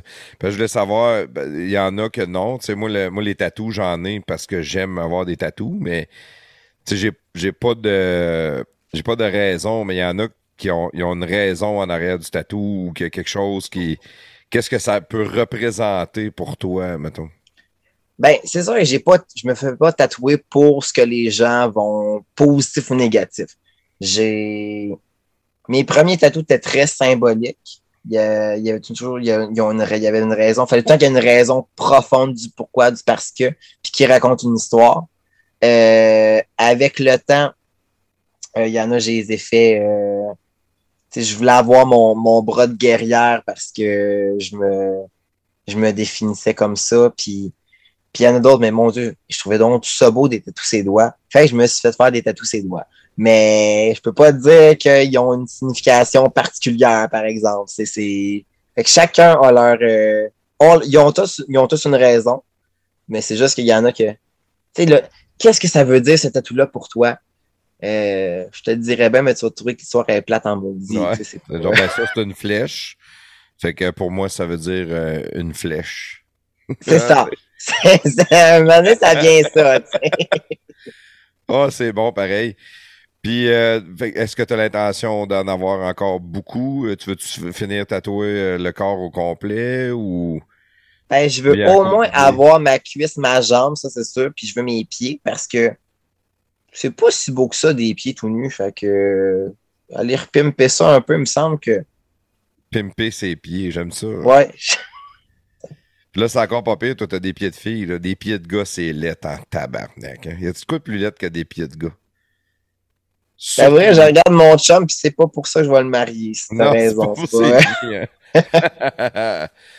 bon, euh, après ça, j'avais peu, j'avais un, un autre sujet et tout. Là. Je voulais te jaser parce que les tatous, euh, ça, ça frappe un peu. On voit que t'as, t'as des muscles, t'as des tatous. Fait que t'es-tu dans les moteurs? Ah non, ça, ça n'a pas rapport. Eh, je fais peur à ben des gars encore pour toutes ces raisons-là. c'est sûr. Mais non. J'ai pas passé mon cours de moto. Le, le, le côté faire peur à des gars, parce que ça, tu as dû le vivre un petit peu aussi euh, en, en faisant du powerlift, en étant une femme forte, en étant la fille qui est capable, dans le fond, de lever ton chum dans les airs. Ben, c'est sûr qu'il y a des commentaires ou des. euh, tu sais, la fameuse phrase Hey, je t'écœurerai pas, toi, tu sais, Ouais. tu quoi faire, tu sais quoi faire avec un gars, tu sais, hey, tu vas me revirer de bord. Les, les clichés de même, je les ai, tout entendus, puis je les ai tous trouvés plus innocents les uns que les autres quand ils me ont dit. Là. Mais euh, c'est sûr que oui, c'est une. Tu sais, le corps on se cachera pas. L'image que je projette aujourd'hui, c'est une belle grosse protection. euh, je me. Je suis bien. Je, je, je l'aime, puis tout ça, mais tu sais, ça reste que pour être sûr de pas me faire écœurer, de pas me faire achaler, ben, regarde, j'ai le cover parfait, là. Fait que ça, ça, ça reste, ça garde à l'écart un petit peu. Puis les gars qui vont s'essayer de m'approcher, ben, ils ont intérêt d'être sérieux, de savoir ce qu'ils s'en vont, puis savoir qu'est-ce qu'ils font, parce que, tu sais, ils t'offront pas. Fait que c'est un, c'est une, c'est une bonne, c'est un bon moyen de filtration, je te dirais. Ouais, c'est sûr que tu une, bon, une fille en shape comme toi, euh, tu vois qu'il s'entraîne vraiment gros, ben, le gars qui arrive te voir qui a son petit euh, de bière, là, euh, ça se peut que tu les, les, les atomes crochus sur certains euh, hygiènes de vie ne soient pas les mêmes. Là. Ben, c'est ça, je veux dire, en partant de mon côté, ça, ça m'intéressera pas non plus. Puis, fait que ça va être des deux parties. Je veux dire, mon, mon chum là, on s'entraîne tous les deux, on est compétitifs tous les deux, je pouvais pas avoir moins que ça. Puis en fait, honnêtement, je ne voulais pas moins que ça. Quand je disais avant que, j'étais célibataire puis que je, dans ma tête, j'étais seté pour le rester puis que j'étais bien avec cette idée-là, euh, en partant, ma vie était tellement comblée, je veux dire que je, je, je, je, je suis pas une ennuyeuse, je veux dire, tous mes besoins, j'étais satisfait dans la vie que j'avais. Fait que je cherchais pas nécessairement à avoir un gars non plus. J'ai dit, s'il y en a un que je laisse rentrer, c'est parce qu'il va correspondre exactement à ce que je recherche, ce que je veux, ce que j'ai envie. Finalement, mon chum est arrivé. Mais je veux dire, les gars, oui, ça des commentaires de on les cœurera pas aussi. Puis je veux dire, les filles, ben, ils m'écœurent pas plus. Ils m'énervent toutes, mais ils m'écœurent pas. Ils- C'est ça qu'ils ont pas compris, là. Euh, euh, je, veux, je veux jaser aussi, euh, ça va être pas mal notre dernier sujet, je te dirais, là, au niveau du podcast, au niveau femme d'affaires. Parce que là, ta passion, ton entraînement, tu sais, oui, tu as un travail, euh, tu, tu vends de, de- de l'électroménager, euh, service à clientèle, tout ça, mais sur le site, tu es en train de développer des lignes de produits, santé, beauté, euh, des suppléments, des, tu as un côté femme d'affaires aussi qui se développe. Est-ce que tu l'as toujours eu ou c'est à force d'être dans ta passion que tu as des opportunités et tu sautes sur les opportunités? Euh, ben, en fait, le côté femme d'affaires, tu sais, quand j'étais entraîneur, souvent, je l'étais à mon compte aussi. Je l'ai monté comme ça. Puis quand, euh, quand justement la- l'arrêt de la compétition s'est fait là, il y, a, il y a eu plus de temps. Euh, j'ai pu élargir mes horizons, j'ai pu mettre consacrer du temps ailleurs parce que c'est le facteur temps qui, qui jouait beaucoup aussi. Puis euh, d'avoir ma compagnie, d'avoir ma ligue, de, de, de, de démarrer quelque chose, de, de léguer quelque chose, de de- d'être mon propre d'être mon propre patron. Ça a tout le temps été quelque chose qui m'intéressait, qui m'attirait. Puis ben les suppléments alimentaires, je faisais, je suis au je suis au cœur de ça d'une façon continue. J'aime, j'en consomme, j'aime ça. Puis, fait que j'ai eu, à force de recherche, j'ai trouvé une façon de comment monter ma propre ligue, euh, de monter ma gamme. Donc, euh, j'ai Show, Show Off est né officiellement euh, l'an passé. Show off, c'est le nom, j'aime ça. Ouais, c'est le nom de ma compagnie. Ah, c'est Show Off. ouais, hein? Ça- C'est excellent comme idée de nom. En plus, dans un gym, puis dans le. Je pense même que je vais en acheter. Écoute, ça va me faire plaisir. J'ai rodé. Ça fait un an que je rode des produits, que je les teste, que je regarde qu'est-ce qui fonctionne, qu'est-ce qui fonctionne pas, qu'est-ce que j'aime, qu'est-ce que j'aime pas. Puis quand j'ai eu le flash show-off, euh, je me souviens pas quel soir, j'ai dit OK, c'est carrément ça. Ah, c'est excellent. Excellent. Et- Je regrette de ne pas avoir eu l'idée avant toi. Ah, merci.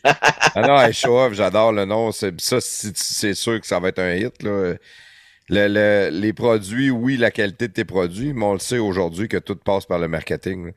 Ça prend un nom qui, qui, qui punch puis que le monde s'en rappelle facilement. là. Ben, t'as le nom, puis je te dirais, c'est la valeur, je te dirais, tu tu sais, show-off, c'est, tu sais, c'est plus qu'une attitude, c'est un mindset, là, tu sais, quand tu t'en vas au gym, quand tu vas faire tes affaires, quand tu, tu te programmes, tu sais, fais-les. T'as- T'as pas le, t'as le droit de faire ton show-off quand tu, quand t'as l'achievement pour, je veux Ouais, dire, quand quand, tu quand tu sais ce que t'as à ouais. faire. Exactement. Fait que c'est, c'était, ça que je, show off sont tous jaloux, ceux-là qui te traitent de show off, dans le fond. hein. C'est ça, tu sais. Fait que, tu sais, go get it, puis that's it, là. Fait que j'avais, fait que Show Off est né là. Puis entre, euh, fait que là, je suis vraiment dans la gamme sportive. Fait que oui, supplément pour sportif, mais tout ce qui est supplément naturel est là-dedans aussi.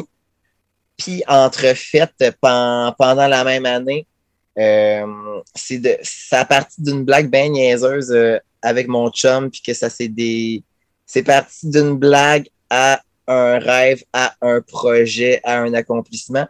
Puis euh, il s'était mis à m'appeler Gorilla Girl quand on s'entraînait. Là, j'ai Ben quel, dit, quel nom de marde? J'ai dit, pourquoi tu m'appelles C'est épouvantable, même. C'est Pourquoi tu me dis en anglais? Ça, là, dans la liste des choses que tu dis jamais à ta blonde, là, ça, c'est comme. euh, c'est un peu en haut de la liste, mettons. hein. Faites-les, les dis autres. en anglais le test cette semaine. là. Dites ça à votre blonde. Hey, Gorilla Girl, voir comment ça se passe. C'est ça. Ben, lui, il me l'a redit encore après, puis il me l'a redit. fait que, j'ai dit, OK. J'ai dit, crème, faire des t-shirts Gorilla Girl. Ça marcherait. Fait que finalement, ça reste comme ça. On s'en va dans l'Ouest cet été, on s'en va en, vacances. Puis, euh, on s'en va à Calgary. Je me souviens pas du nom du studio, mais il y a un studio de danse qu'il y a une, gorille géante qui monte un mur avec son tutu mauve. J'ai dit, bébé, c'est la Gorilla Girl. Elle est là, elle existe pour de vrai. J'ai dit, OK, il faut faire de quoi avec ça? Fait que de fil en aiguille, on a des. Il me dit, Claude, il dit, la Gorilla Girl, c'est toi. Euh, le côté girly, tu oui, je, je reste très féminine, malgré les muscles, malgré tout, dans ma démarche, dans mes habillements, peu importe. Je veux dire, je prends soin de moi encore. Pour moi, c'est super important. Puis j'aurais. euh, Fait d'aller chercher justement santé beauté avec le, le, le look du fitness, là, Mon, mon logo, il a été sorti. Euh, ça fait pas super longtemps. Mes premiers produits, je viens de faire ma précommande euh, aujourd'hui, en fait, honnêtement. Fait que euh, les, les sérums pour la peau et tout ça, ça, ça se lançait là. Fait que euh, officiellement, j'ai accouché de ma première Gorilla Girl et j'ai mon show-off qui arrive. Fait qu'en début, euh, début, début 2022, euh, ça va être officiellement disponible. Que là, les sites web sont encore en préparation. C'est donc ben hot. Ça, ça le- ton chum, il travaille-tu là-dedans? Il est à son compte ou? Pas en tout. Pas en Pas en tout. tout. Mon chum, mon chum, il travaille dans l'Ouest, euh, il travaille dans les sables bitumineux. Euh, il on se voit deux semaines, deux semaines par mois, en fait. C'est deux semaines, deux semaines. Fait que euh, je, je suis deux semaines à m'en ennuyer. Puis je suis deux semaines à avoir hâte qu'il reparte pour que la maison soit clean. Fait qu'on s'alterne. fait que, fait que c'est excellent qu'il travaille dans. Qu'il reste de même. hein. J'adore ça. Mais, fait que là, tes produits naturels, tes produits santé beauté, c'est un, un peu euh, les, les- les gammes de produits que tu vas chercher, que tu vends. Oui, Euh, je m'en vais là. Moi, ce que je trouve un peu euh, mystérieux là-dedans, c'est c'est pas toi qui produis, c'est pas toi qui fabrique. C'est quoi, t'as as trouvé des, des contacts, des. Exactement, oui. faire du branding. Moi, je veux tel, tel type de produit, je l'essaye. Euh, rajoute de ça, enlève de ça. Tu faut, t'as mis ton grain Oui. de sel dans un peu tout? Oui, je peux faire. euh, je peux ajuster mes formules comme que je veux. C'est vraiment le, le fournisseur euh, qui me. Dans le fond, j'ai mes, euh, mes formules de base. En fait, moi, ce qu'il faut que je fasse attention, c'est que je sois euh, que les dosages soient approuvés par Santé Canada. Puis euh, j'ai, j'ai libre cours. euh. En fait, officiellement, je pourrais mettre ce que je voulais, ce que je voudrais dedans. C'est juste que faut que je respecte. euh, faut que je Les lois, les les- règles en place. Ouais. Exactement. Ah, ouais, c'est le fun en maudit, ça. Fait que, avec un peu le, le- le- la notoriété que tu as développée en faisant des compétitions, en gagnant des compétitions, en étant dans ce monde-là, puis ton projet de développement, tu, tu veux y aller comment? T'as-tu un, un plan? Vas-tu aller dans un gym et le présenter? Vas-tu... euh, C'est sûr qu'avec les contacts que j'ai déjà dans le monde du sport, j'ai des, j'ai des amis qui ont qui sont propriétaires, qui sont déjà propriétaires de gym, que là j'ai des que j'ai des points, euh, des pignons sur que je peux avoir là. Oui, le site web va aider. Euh, en tant qu'athlète, euh, j'ai envie d'encourager, de promouvoir les autres athlètes aussi. Fait que c'est des belles. euh, je peux avoir des beaux ambassadeurs pour euh, promouvoir Show Off, pour promouvoir Gorilla Girl, pour c'est autant que ça leur rend service, je veux dire, je sais combien c'est. Certains comme athlète, là, on fait pas une scène. On en dépense Ben, beaucoup, mais on n'en fait pas. comme dans les podcasts. Même combat. Sais-tu, on fait autant d'efforts, là. Nous autres, ça fait 4 heures là, qu'on parle. là. C'est tough à Euh, le dos. Là. C'est- Le prestataire, il en a mal au dos. C'est- c'est- c'est peu c'est dire. tout hein. tout Ah non, mais je crois, ma chienne, moi, elle est déjà couchée à côté de moi et puis elle est déjà plus capable. Là, c'est fini, là. J'apprends même plus de la veiller, là. C'est fait, là. Ah, Oh boy. Ben, crime, euh, c'est trippant maudit, euh, Claudia. Euh, D'après moi, prestataire n'a pas de mitraille de, de préparer. D'habitude, on fait une mitraille. C'est pas moi, la euh, mitraille. mais je l'ai- T'es chaud, là. La mitraille, Ouais, c'est- Claude. T'en as fait une mitraille. Je tiens à te Je le. fait une à Claude. C'était comme. Ouais, ça veut pas dire joke. que tu peux pas en faire une toutes les fois. je C'était le fusil à l'eau à Je suis pas capable, t'aurais moi, j'ai pas de talent. Non, de t'es plein de talent, t'es beau en dedans. Je te l'ai dit au début du Hey, ça podcast. rime en plus. Ouais. Je suis plein Ben, de talent puis je suis beau en dedans. oui. Là, la ça- fille va dire Je m'en calais, ça. c'est- Ta, ça. nouvelle bio. J'ai plein de talent, je suis beau en dedans, mais que j'ai mal au dos. Ouais, c'est ça. Ça, ça rime pas. En tout cas. Non, Bon, mais gars, j'ai ben- pas de vitrail, mais je peux dire à Claudia de. de, de- de- je peux la remercier d'être venue dans le podcast. Je peux aussi dire merci à Christian d'avoir soumis ton nom, euh, de, nous de m'avoir soumis ton nom. Il, euh, il, avait, il avait pas tort, il m'avait dit qu'il t'avait trouvé vraiment sympathique. Puis, Christian euh, Dionne du podcast Christian- agricole du Québec. Oui, Christian Dion, euh, l'agriculteur euh, que Claudia pense qu'il devrait perdre quelques livres. Euh, mais Hey, c'est quoi ça? C'est pas parce que j'ai des muscles que je peux pas me refaire ramasser par après, là. Attention. non, mais on, on Encore parlait de sirop d'érable tantôt. C'est ça, là. Non, non, c'est une blague. Là. Mais Peut-être- C'est peut-être pas Claudia qui va se faire ramasser après, je veux juste dire ça. alors, c'est moi qui l'ai vu, Christian. C'est moi qui je le taquine. là. Il, peut même taquiner lui avec. Là. Mais bref, non, c'est Oh, ça. ouais. Il avait, Il avait bien raison. euh, c'était vraiment le fun. T'es vraiment une personne euh, qui dégage beaucoup, c'est certain. Là. Même si dans les gyms, le monde ils ont peur d'aller te parler, probablement, comme tu dis tantôt. là, mais tu dégages quand même beaucoup de. de, de- J'ai pas appris à Bon, sourire, c'est ça le problème, ben, Jim. Ah, ok, ouais, ben c'est ça Ah. quand t'es concentré, peut-être que c'est plus difficile. Mais euh, le monde qui s'entraîne dans un gym, normalement, ça sourit pas ben ben. Moi, je m'entraîne aussi dans un gym qui a des, qui a des culturistes qui s'entraînent là, là. Puis, euh, j'en vois pas même qui sourit. Non, je t'avouerais que c'est pour ça que le masque ces temps-ci est quand même pratique. Pour ça, il y a une interprétation plus grande un peu du restant de la face, là. Mais non, c'est il y, en a- y en a quand même qui s'essayent de temps en temps. Bon, mais, mais en tout cas, c'était merci Claudia d'être venue, c'était le fun. Euh, première heure, encore une fois, qu'on a parlé de, sujets qu'on n'avait pas prévus sur l'intimidation, puis euh, sur euh, ton frère, la, la- la- la- la maladie d'Asperger. C'est toujours le fun. des- les podcasts, ils mènent vers des discussions tout à fait inattendues, mais souvent. Puis Plafond, ben, il, mène, euh, il mène ça d'une main de maître et il dirige ça où ce qu'il veut. Fait que, il est pas beau à l'intérieur ni en dedans, mais au moins il est bon pour faire des podcasts. Très beau à l'extérieur. C'est Euh, ça, c'est je voulais dire. Très beau à l'extérieur. Oui, je m'excuse. Dans le euh, fond, j'ai de l'air vide, mais je suis vraiment beau à l'extérieur. ah, merci, euh, prestataire. T'es tellement généreux de ta part. Ça fait plaisir. Euh, Claudia, j'aimerais ça. Je vais te donner ton, ton deux minutes de, de, de gloire, dans le fond. J'aimerais ça que tu plugues ton site web, même si tu dis qu'il est en cours, probablement quand le podcast va sortir ou quand le monde va l'écouter, euh, ton site web va déjà être en, en ligne. Euh, si tu as une page Facebook ou des pages Facebook, tes réseaux sociaux, euh, le monde qui veut te suivre ou qui veulent en savoir plus, qu'est-ce qu'ils doivent faire? Ben, merci les gars pour l'invitation. Ça a été vraiment un super beau moment. Je, j'avais aucune idée dans quelle direction on était pour aller. Puis euh, vous avez fait confiance. Ça a été super agréable. Merci.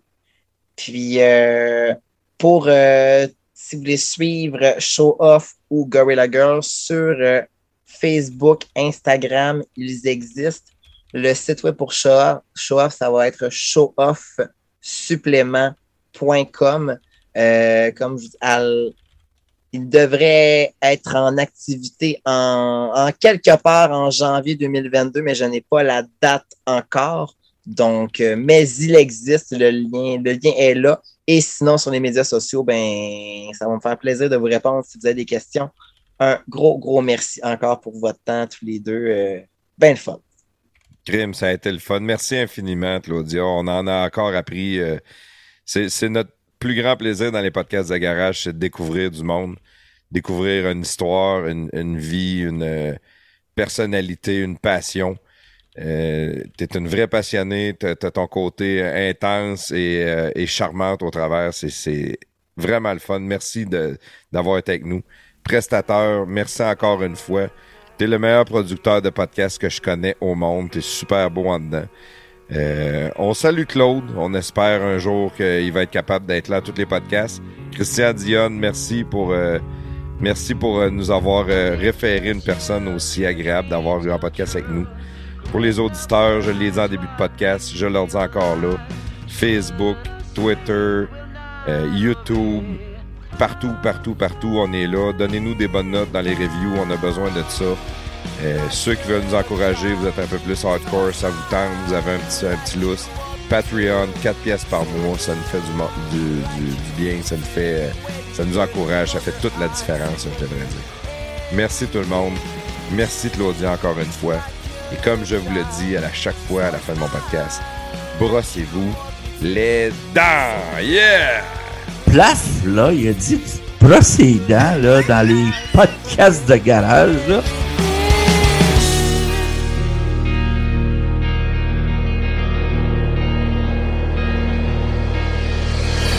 Your shadow follows you in everything you do, everywhere you go. Every time you might believe it's the end of your suffering, loneliness, and memory.